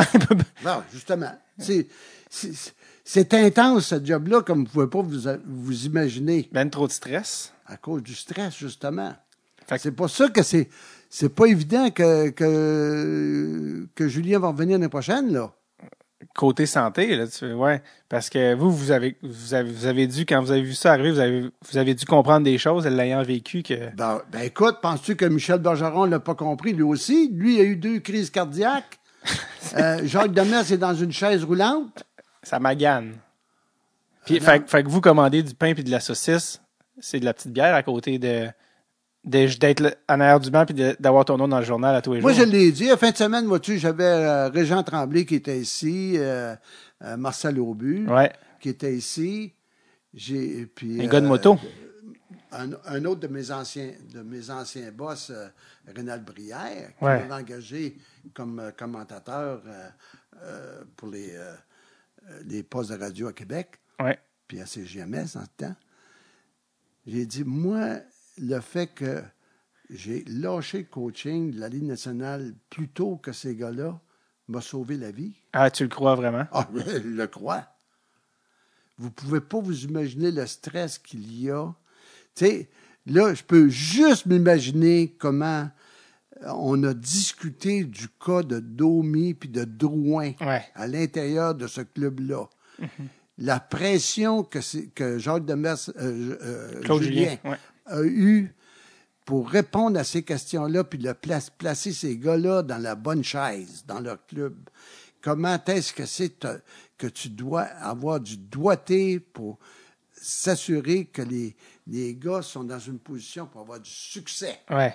Mais là, aujourd'hui, avec le recul, vous vous dites, mon Dieu, je suis content de pas avoir coaché plus longtemps parce que là, j'étais en santé. Ouais. À l'époque, est-ce que vous disiez, maudit, j'aurais aimé ça, avoir ma chance, euh, retourner dans la Ligue nationale après les Nordiques, recoacher? Est-ce qu'à l'époque, vous vouliez? Vous auriez pu- Ah, ben écoute, euh, c'est sûr que c'est sûr que des fois, tu te remets en question, tu te dis pourquoi pourquoi j'ai j'ai pas pris les Oilers Edmonton à la place des Nordiques? Parce que vous avez. Ah ouais, ils voulaient, voulaient que j'aille coacher avec eux autres. Glenn Sader. Ouais. Avez- Sater m'appelait tous les jours. Après, j'ai été congédié par le Canadien. Puis j'ai, choisi les Nordiques parce que j'ai dit, moi, je me ferais plus congédier. Fait que Qu'est-ce qui vous, qu'est-ce qui vous faisait dire qu'à Québec, vous seriez pas congédié? c'est que j'étais assistant gérant. Alors je que- devenir gérant, moi. C'est ça, alors que eux voulaient que vous alliez coacher à Edmonton. Ouais. Ça fait que j'ai choisi les Nordiques parce que j'étais tanné de déménager mes enfants d'une école à l'autre, d'une province à l'autre. Tu sais, moi, j'étais parti du Nouveau-Brunswick, j'étais allé à Calgary avec le programme olympique. Après ça, après ça, j'étais allé à Montréal. Euh, là, ça faisait trois systèmes d'écoles différents. Fait que là, j'ai dit, euh, en étant à Québec, ben, c'est le même système de, scolaire. Ouais. Vos gars, vos gars, est-ce qu'ils trouvaient ça difficile? De changer? de- Non, eux autres sont intelligents, ça fait que. Eux autres, eux autres quand ils ont. Tu sais, mon, mon plus jeune, lui qui était bon joueur de hockey, Ouais. Herman, lui était content d'aller à Québec. Il dit Tiens, euh, je vais pouvoir être au euh, tournoi Pee-Wee. Parce que quand il était à Montréal, il, il a joué au tournoi Pee-Wee à Québec. Fait que là, il dit euh, On va embarquer avec les, les gouverneurs de Sainte-Foy, puis euh, je vais entendre. Puis d'ailleurs, il l'a fait deux ans de fil. Chanceux. Chanceux, lui. Ouais. Ça fait que. Mais tes gars, est-ce qu'ils étaient au courant, ça? Euh, hey, les gars, j'ai une offre pour Edmonton ou ça? non, ça s'est pas non, rendu. Non, j'en parlais plus avec ma femme que j'en parlais avec eux autres. Puis elle, déménager aussi, ça devait être. Ah ouais, euh, tu sais, euh, ça pleure, là. Ah ouais, ouais, c'est des grosses discussions. C'est des grosses. Puis là, j'ai dit, je peux pas tourner à Edmonton, c'est un autre, euh, un autre style de vie. Je parlais de ça avec mes gars quand ils sont devenus euh, plus vieux, tu sais, matures. Ils ont dit, papa, pourquoi t'es pas allé? On aimait ça, nous autres, euh, quand on est allé à Calgary. On avait des chums à Calgary. On aurait, on aurait euh, continué de, Ouais. de voir ces gars-là. euh, Il aurait fréquenté Wayne Gretzky puis Marc Messier dans le vestiaire. puis- ah, c'est ça. mais là, c'est sûr, c'est facile à dire en rétrospective, mais Ouais. Fait que Dans- tu tu, tu te remets à. Tu sais, c'est comme euh, Mike Keenan, il dit Jean, pourquoi tu viens, plus travailler, tu viens pas travailler avec moi à, à Chicago? début 90, là, ça, ouais. Puis là, tu sais, je recevais des offres, là. Euh, euh, Georges Larivière, qui était en charge du programme de, de l'Italie, de fédération de hockey sur glace. Ouais. J'aurais, j'aurais été aux Olympiques comme coach avec l'Italie en 92. J'avais, mais il fallait que je prenne toujours des décisions, des décisions rapides. Puis à un moment donné, ma femme a dit, si tu y vas, vas-y tout seul. Moi, je ne vais pas. Tu sais, c'était, euh, Ouais, c'est ça, ça vient que ça, ça use, euh, ça use des mariages. c'est ça. Le nombre de- les coachs, les coachs, ont- ils disent à quel point c'est difficile sur les, sur les Fait mariages. c'est- toutes des, des décisions, tu sais, que, que Fait- tu dois prendre très vite. Ouais. Puis, t'as- eux autres, là, les pros, là, euh, hey, faut gagner tout de suite, là. Ouais. Prends ta décision, puis ça presse. Ouais. Fait que dans le fond, des opportunités, il y en a eu. C'est ça là, qu'on comprend. Tu as eu des opportunités, mais c'est que tu sais à chaque job que tu prends qu'il y a une date d'expiration. C'est ça. À chaque fois. À chaque fois. Puis, euh, euh, quand tu fais le décompte, là, rendu à mon âge, tu dis, si je suis en santé, si je suis serein et que je te reçois chez moi Ouais. aujourd'hui sans, euh, sans animosité envers qui que ce soit, Ouais. c'est que je, je suis bien. Ouais. J'ai bien fait de prendre ces décisions-là. Puis qu'est-ce que vous êtes le plus fier dans toute votre carrière, dans tout ce que vous avez fait? Que vous êtes, ah, ça, là, j'ai fait ça dans la vie, fait que je peux, euh, je peux dormir en paix le soir. plus fier, c'est de d'avoir été capable de, de gagner, de garder ma santé. Et d'avoir euh, des gens, des gens à côté de moi qui me respectent, puis qui euh, sont contents que je sois dans leur milieu. Moi, je- écoute, des gens, des gens ici sont, sont heureux que je sois alentour Ben des oui. autres. Moi, je m'implique dans la société. J'ai été ici, vois-tu, euh, sur le CA de la Fondation de l'hôpital. Ramasser de l'argent. Je, je suis encore sur le, le CA de- du club de golf de Chandler. Tu sais, je m'implique dans la société. Quand vous êtes Je, je euh, fais de la radio ici à, à- à à Chandler. Euh, Quand vous fais êtes- 96.3. En plus, ouais. Ça fait que, tu sais, euh, la, vie, la vie été bonne pour moi. là. Ouais. Quand vous êtes déménagé ici, là, initialement, tu sais, les gens, ouais, Jean Perron déménage dans la région, l'ancien coach. Qu'est-ce que les gens vous disaient? Quand ils vous approchaient? les- les gens, ils, disaient que c'est, ça, c'est la plus belle qualité qu'ils me disaient. Ils disaient, Jean, tu ne te prends pas pour un autre. Tu es, aussi simple. Tu es aussi simple que tout le monde qui sont ici. C'est pour ça qu'on on, on est heureux que tu sois là. Est-ce que les gens étaient intimidés au début de venir vous parler ou, Non. ou aller vous parler à l'épicerie ou euh, Non, ici, là, ce qui est fun, c'est que moi, là, vois-tu, j'ai les mêmes co- euh, euh, collègues de golf, les mêmes joueurs de golf qui sont sur mon foursome depuis 10 ans. Hmm. Et rarement qu'on va parler de hockey. Rarement. Ici, ici, on aime le hockey, mais on n'est pas maniaque comme à Montréal ou à Québec. Ouais, il y a plus de. Ça peut respirer là, ici. Oui, justement. Puis, Tu sais, à Montréal, là, ça devenait fatigant, là. à toutes les fois que je sortais de la maison. Monsieur Perron, pensez-vous que le Canadien va gagner à soir? C'est quoi la raison pourquoi que le Canadien gagne plus de Coupe Stanley? Ça, c'est à tous les jours. ouais. Mais ici, ici, c'est pas ça. Non, c'est ça. Puis, puis vous êtes au restaurant, justement.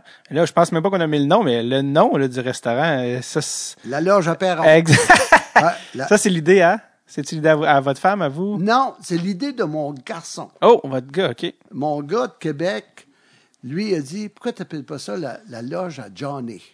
OK.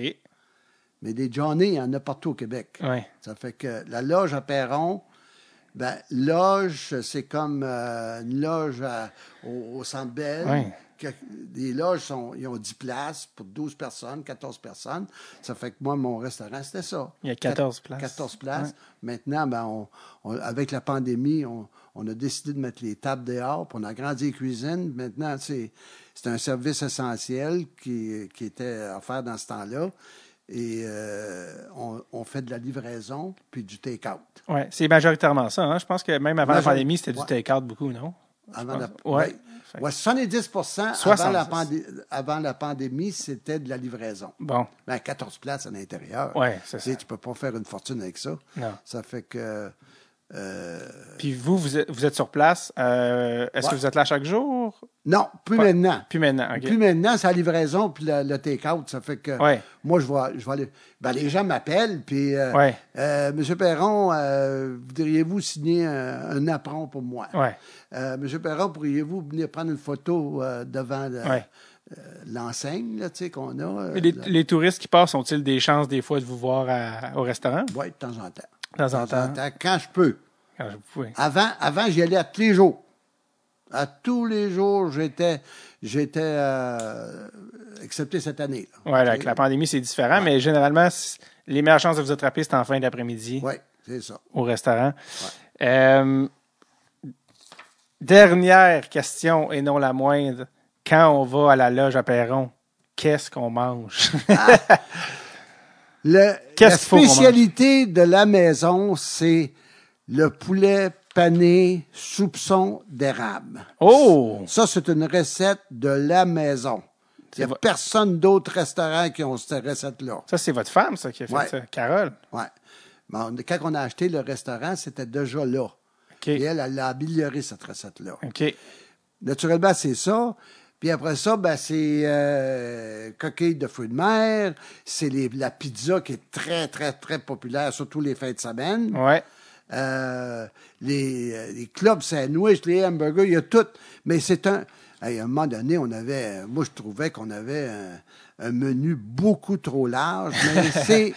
C'est Carole qui voulait, voulait ça comme ça, comme Ouais. euh, des bits de morue, puis euh, Vous avez- euh, vous avez même morue une- salée, ainsi de suite. C'est même une. Dites-moi si je me trompe, là, mais il y a une poutine spéciale Perron. Oui, poutine spéciale Perron, puis euh, une pizza spéciale Perron. Qu'est-ce qu'il y a dans la poutine spéciale Perron?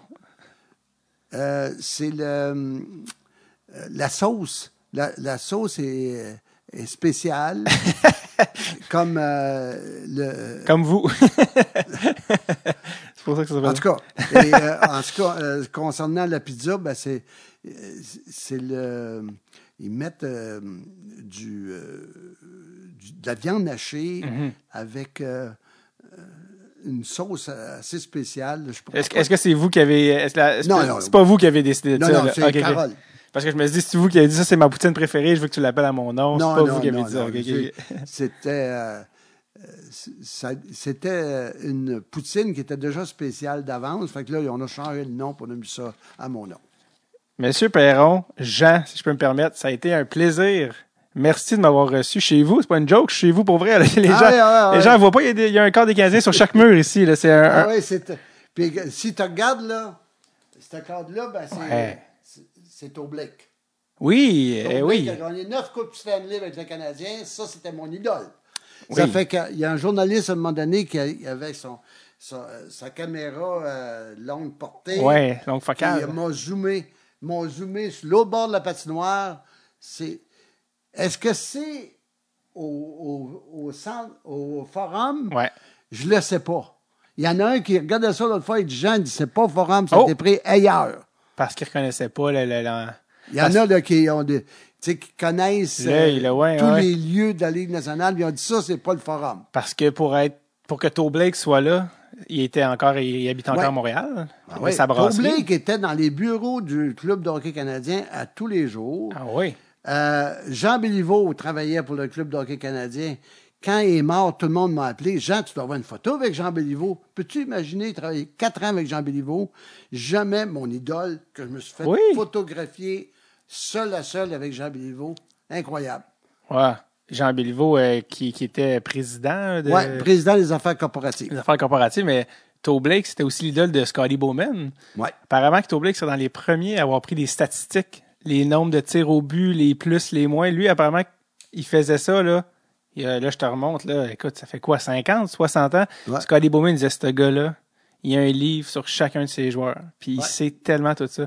Il était très en avance sur son temps, Toe Blake. Ah oui, ah oui. Euh, Toe Blake était dans l'entourage du club de hockey canadien.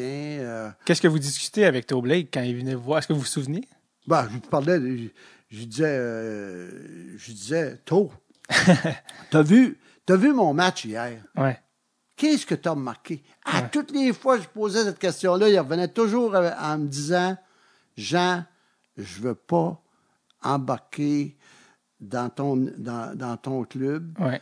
parce que toi, tu diriges d'une façon parce que tes joueurs sont d'une différente époque que moi j'avais. Hmm. Dans, mon, dans mes années, les joueurs étaient différents de tes joueurs aujourd'hui.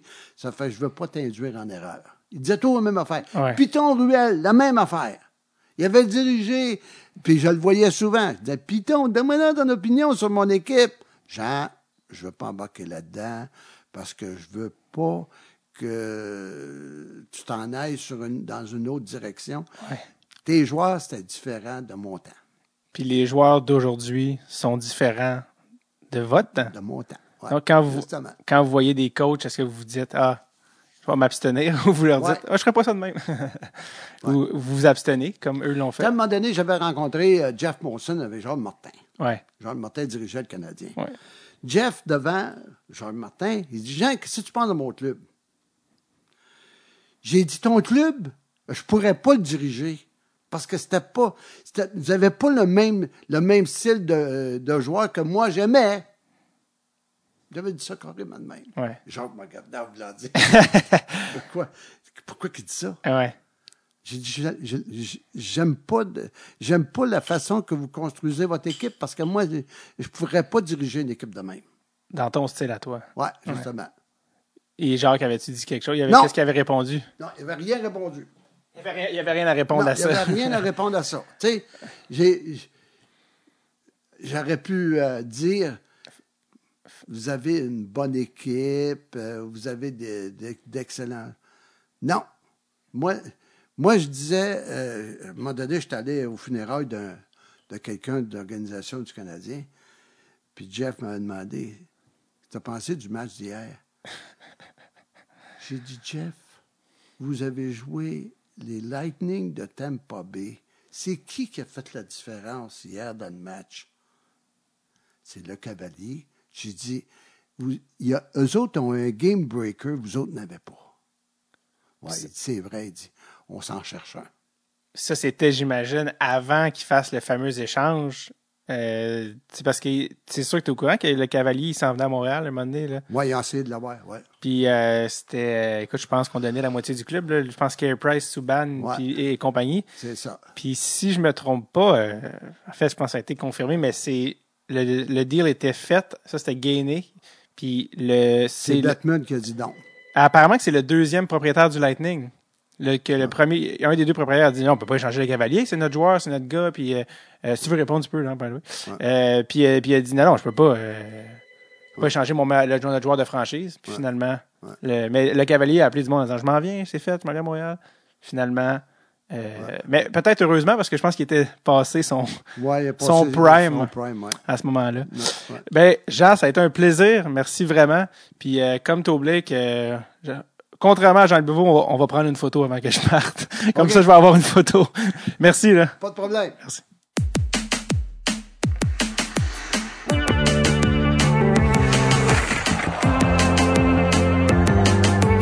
Ah, ce sympathique gaillard qui est Jean Perron. Merci énormément à Jean qui a pris le temps. Vous le voyez, c'est un passionné. Euh, je pensais après l'appel qu'on ferait euh, 15 minutes. On en a fait 40 autres. On aurait pu jaser toute la journée. Merci à Jean. Vous le voyez, il est encore vivant et, fougueux. D'ailleurs, si vous passez dans le coin, Chandler, Pablo Mills, euh, vous passez devant la loge Perron, c'est immanquable. Il y a la photo à Jean derrière le banc du Canadien. Ben, Arrêtez-vous manger une petite, euh, hein, une petite poutine ou une petite euh, spécialité maison. D'ailleurs, j'ai vu, euh, je pense par la suite, dans les journaux que je pense que le restaurant était, peut-être à vendre. Je sais pas si, si je suis fou ou si j'ai vu ça, vous m'écrirez, mais euh, c'est- possible aussi que j'ai vu ça, je pense, après. Donc, euh, bref, euh, hein, c'est ça. Alors, euh, sinon, euh, si ça n'est déjà fait, venez nous rejoindre. Le plaisir est sur la page Facebook Je dors avec un casque Jofa. Euh, ça se passe. euh, écoute, à chaque jour, on se partage des trucs. C'est euh, c'est du vrai petit bacon mm, croustillant, savoureux à souhait. Sinon, merci d'être de retour pour une cinquième saison. C'est le début d'un temps nouveau. Merci d'être là. C'est parti, saison 5 de Dread Tape. À la semaine prochaine pour un nouvel épisode. Bye bye now, bye bye.